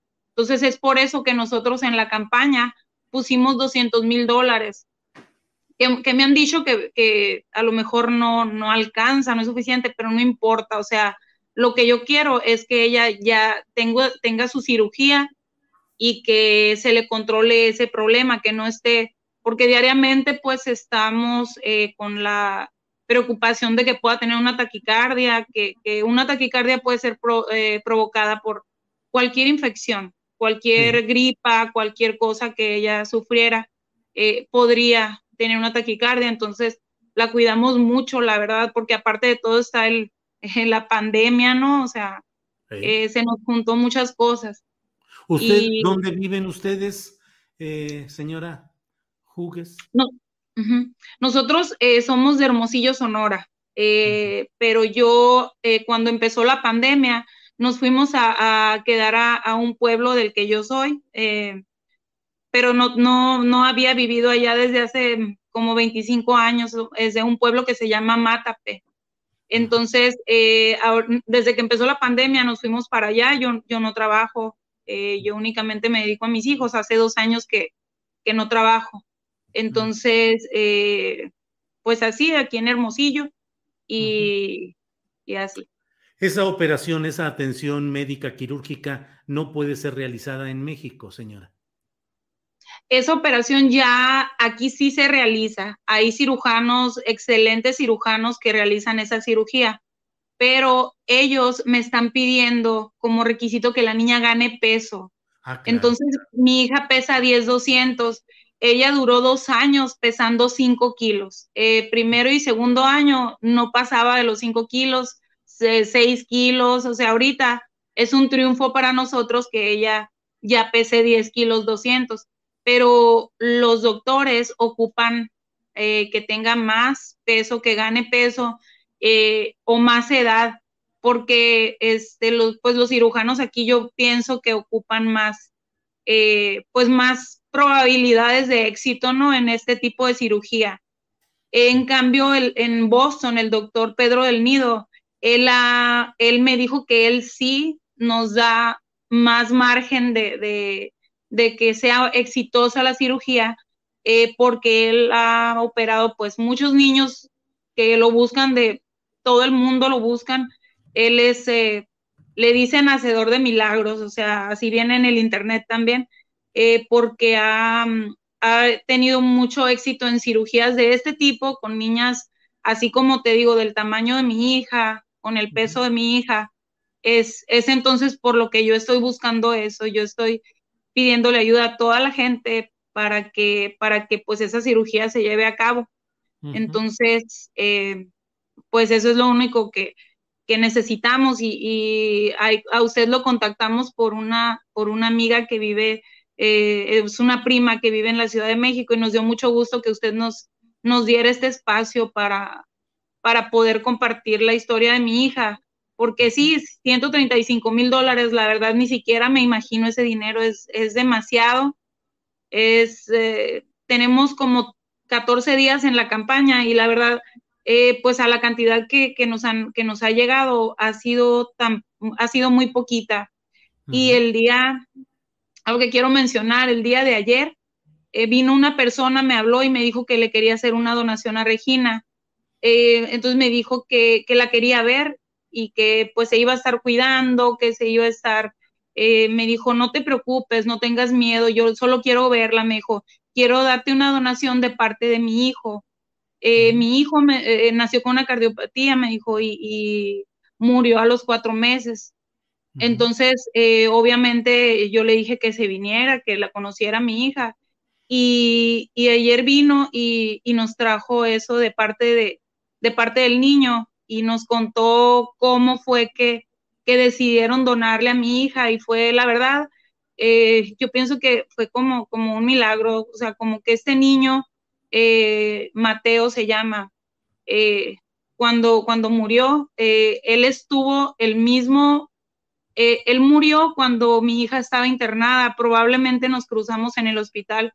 Entonces te digo, la verdad, a mí me dio mucha esperanza esto y yo ya la verdad eh, eh, había perdido mi fe en, pues en esto, ¿no? Pero ayer, eh, gracias a eso, nosotros estamos, pues vamos a seguir, vamos a seguir buscando, vamos a seguir, estamos haciendo actividades aquí en Hermosillo, en mi pueblo hay mucha gente que, que nos estuvo ayudando también, están haciendo actividades en las cuales yo no he podido estar involucrada al 100% porque pues estoy lejos, ¿no? Y, aparte, eh, cuidando a la niña, unas terapias que tienen el CRIT, eh, no, no he podido estar con ellos, pero la verdad nos están ayudando mucho.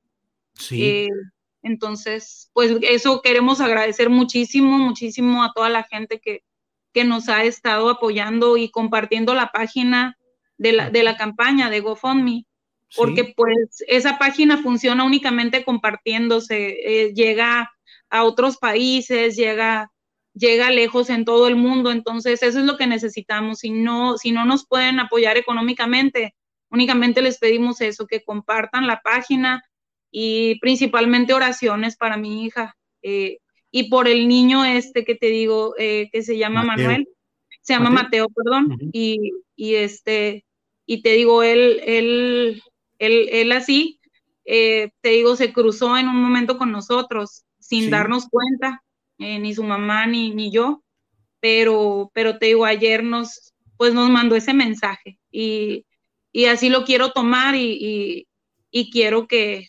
se, que se sepa, pues. Eh, sí, pues muchas gracias, eh, Yajaira Hugues. Em, la página es GoFundMe, GoFundMe.com, según veo, y supongo que ahí hay, hay que buscar María Regina.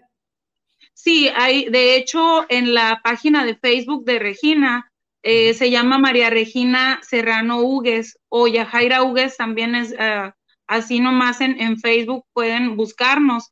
Yo ahí estoy compartiendo todo lo que estamos haciendo, estamos haciendo esas actividades las personas que están haciendo y que nos están ayudando, yo los, lo que hago es estar compartiendo en nuestras, en Facebook más que nada y en Instagram. Eh, y ahí viene el link de la, de la campaña de GoFundMe. Entonces, eh, ahí puede estar, porque tienen que entrar por el link eh, para que la encuentren. Bien, pues eh, ahí están los datos, los hemos puesto a lo largo de, este, de esta entrevista, ahí los tienen ustedes para donaciones y para lo que se necesite y estaremos atentos. Eh, gracias, señora Hugues, y gracias, Jaira y em, pues deseando el, el que pronto haya esa solución médica quirúrgica para María Regina. Muchas gracias, Yajaira. Con el favor de Dios y le agradezco mucho el espacio. Bendiciones. Gracias a usted por, por confiar en este espacio. Gracias, Jaira. Hasta luego. Debo decirles que este caso lo investigamos, lo analizamos. Desde luego hay muchas, eh, hay frecuentes solicitudes de que difundamos este tipo de solicitudes de apoyo económico y no lo hacemos si no estamos rigurosamente seguros de que el caso es cierto y que hay la eh, viabilidad de entera de que ese dinero sea para el propósito que se está anunciando. En este caso tenemos los reportes médicos, tenemos además, como ya lo dijo la propia señora Yajaira Hugues, pues tenemos el, la referencia de una persona totalmente conocida de nosotros aquí en Tripulación Astillero, que es quien nos puso en contacto y, nos da todas las referencias de que este es un caso cierto y que merece el apoyo económico. Bueno, pues eh, ha sido un programa trepidante y detrás de él ha estado, ya lo sabe usted, nuestra productora y coconductora Adriana Buentello, que hoy estuvo batiéndose eh, con toda fuerza en la organización y la producción de este programa, pero nos quedan todavía algunas noticias relevantes que vamos a compartir. Adriana, pues buenas tardes a estas alturas del, del programa, con mucha información que has eh, organizado, programado y mantenido para este programa que ha sido rapidito y vertiginoso, Adriana. Gracias, Julio. Muy buenas tardes. Pues efectivamente tenemos mucha información en este día. A través de un comunicado, el dirigente de Morena, Mario Delgado, recalcó que la aprobación de la reforma electoral que permita la renovación del Tribunal Electoral del Poder Judicial de la Federación deberá ser prioridad en la próxima legislatura. Advirtió eh, en este comunicado así lo establece que con dicha reforma se eliminarán las cuotas partidistas y los amiguismos y en consecuencia se terminará por completo con la relación de complicidades, corrupción y pago de favores que existe entre los magistrados y los partidos de la mafia de la corrupción. Recordó también, eh, Julio, amigos que nos están viendo, que a los actuales magistrados del Tribunal Electoral, eh, los legisladores del PRI, eh, y del PAN les obsequiaron la ampliación de su mandato, por lo que ahora dijo, actúan como sus incondicionales, beneficiando intereses particulares. Y en el caso de los hechos contra José Eduardo Ravelo Echeverría, quien pues, lamentablemente eh, perdió la vida el 3 de agosto pasado, luego de ser golpeado y agredido por policías municipales de Mérida, anunció ya en un comunicado la Fiscalía General de la República que determinó hoy iniciar una carpeta de investigación por lo que ha solicitado a la Fiscalía General de Justicia del Estado de Yucatán la información respectiva para coordinarse con dichas autoridades en el esclarecimiento de los hechos señalados. La Fiscalía anunció que el personal pericial especializado y de investigación policíaca federal se va a trasladar ya a esa entidad para iniciar las diligencias que sean procedentes. Hoy en la conferencia mañanera, el canciller Marcelo Ebrard dio a conocer que el capo Eduardo Arellano Félix no será deportado a México este miércoles. Sin embargo, destacó que Estados Unidos no tiene la obligación de decirle a nuestro país la razón del cambio en el estatus. Consideró además que el narcotraficante será testigo protegido. Escuchemos. La información que tenemos es que se le cambió el estatus. Eh, ustedes mismos ya lo publicaron. ayer el jurídico nuestro nos notificó eso. Estados Unidos no tiene obligación de decirnos por qué, pero lo que asumimos o presumimos es que cambió la condición del testigo. Ya ha habido casos anteriores, es lo más probable, pero lo vamos a confirmar en el transcurso del día de hoy. pero sí cambiaron el estatus. Quiere decir que no va a ser deportado hacia México el miércoles. Y en caso de que hubiera esta liberación o deportación, ¿hay argumentos en México para detenerlo en caso de que llegara acá y alguna Dependería de la Fiscalía General de la República.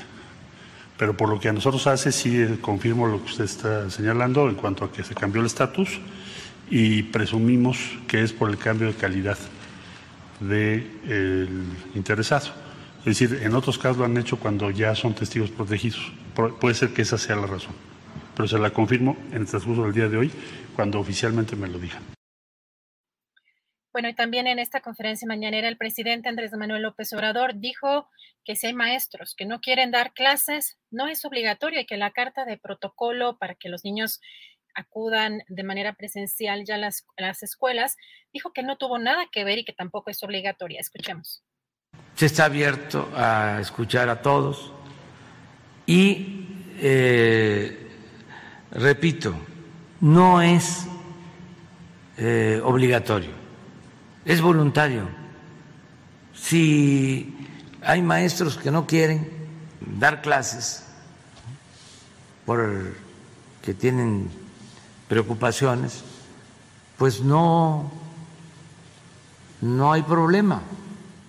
Imagínese un maestro que no cumple con su responsabilidad, ¿cómo va a decir de que la educación nos hace libres?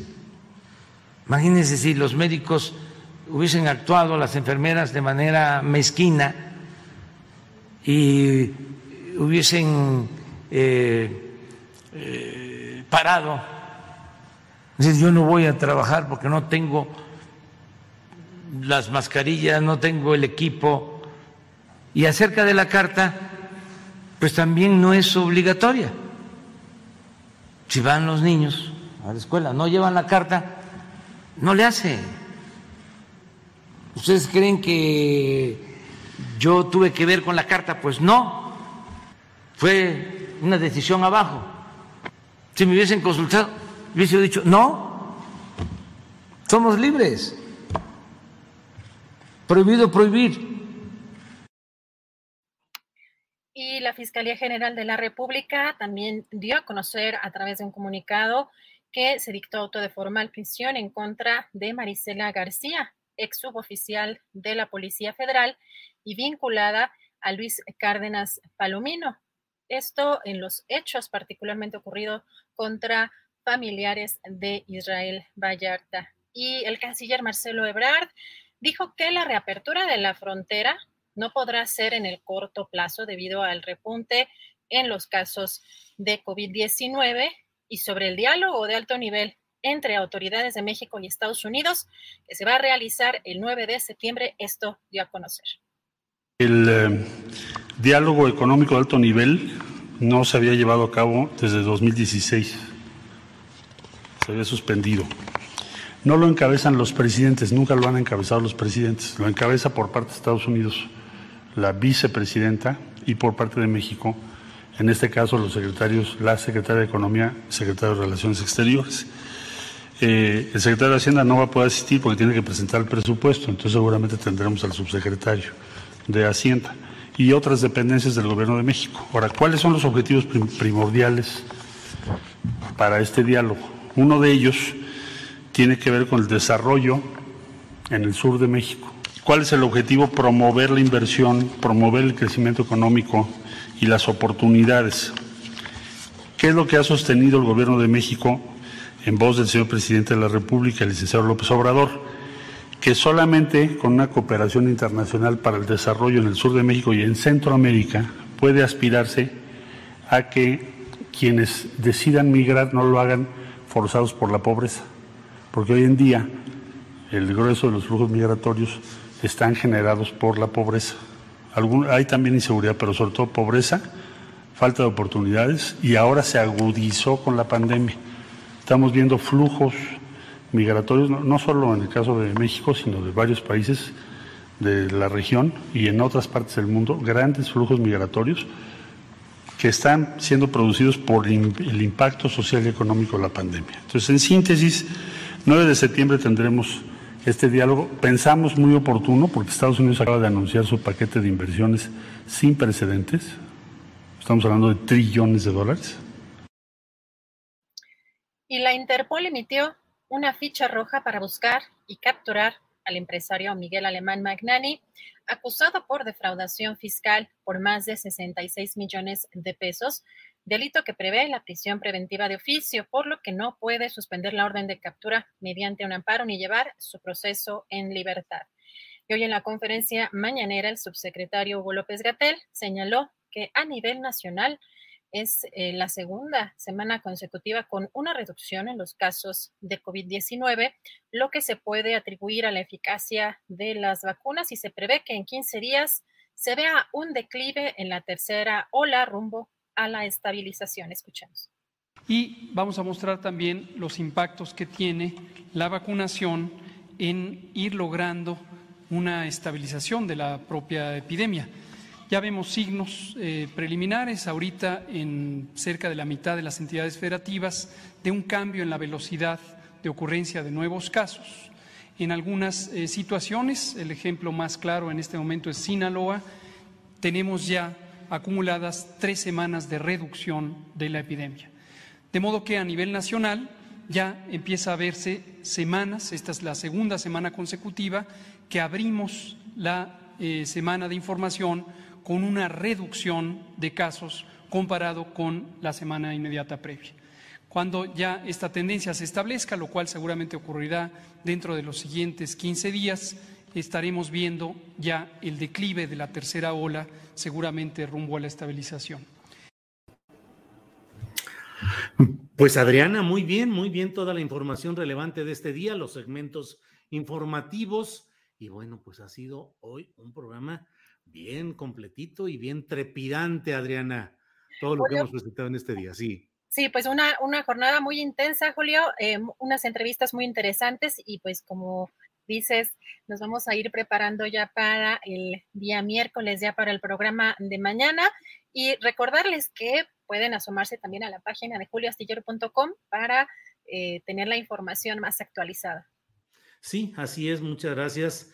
Y bueno, pues hemos agradecido también a quienes han enviado apoyos económicos, aportaciones. Les agradecemos su, su presencia y su participación. Cerramos, como siempre, enviando en estos días un saludo y un abrazo a nuestro compañero Andrés Ramírez Conejo y también a Alfredo Hernández Luna. Y seguimos puestos para seguir adelante con mucha información, con análisis y con debate. Adriana, así es que todo en orden y hasta mañana. Hasta mañana, buen provecho. Para que te enteres del próximo noticiero, suscríbete y dale follow en Apple, Spotify, Amazon Music, Google o donde sea que escuches podcast. Te invitamos a visitar nuestra página julioastillero.com. When you make decisions for your company, you look for the no-brainers. And if you have a lot of mailing to do, stamps.com is the ultimate no-brainer. It streamlines your processes to make your business more efficient, which makes you less busy. Mail checks, invoices, legal documents, and everything you need to keep your business running with Stamps.com. Seamlessly connect with every major marketplace and shopping cart. Schedule package pickups and see your cheapest and fastest shipping options from different carriers. With rates up to 89% off USPS and UPS rates. And with the Stamps.com mobile app, you can take care of mailing and shipping wherever you are. Make the same no-brainer decision as over 1 million other businesses with stamps.com. Sign up with code program for a 4-week trial plus free postage and a free digital scale. No long-term commitments or contracts. That's stamps.com. Code program. En Sherwin Williams somos tu compa, tu pana, tu socio, pero sobre todo somos tu aliado, con más de 6.000 representantes para atenderte en tu idioma y beneficios para contratistas que encontrarás en aliadopro.com. En Sherwin Williams somos el aliado del PRO. Para que te enteres del próximo noticiero, suscríbete y dale follow en Apple, Spotify, Amazon Music, Google o donde sea que escuches podcast. Te invitamos a visitar nuestra página julioastillero.com.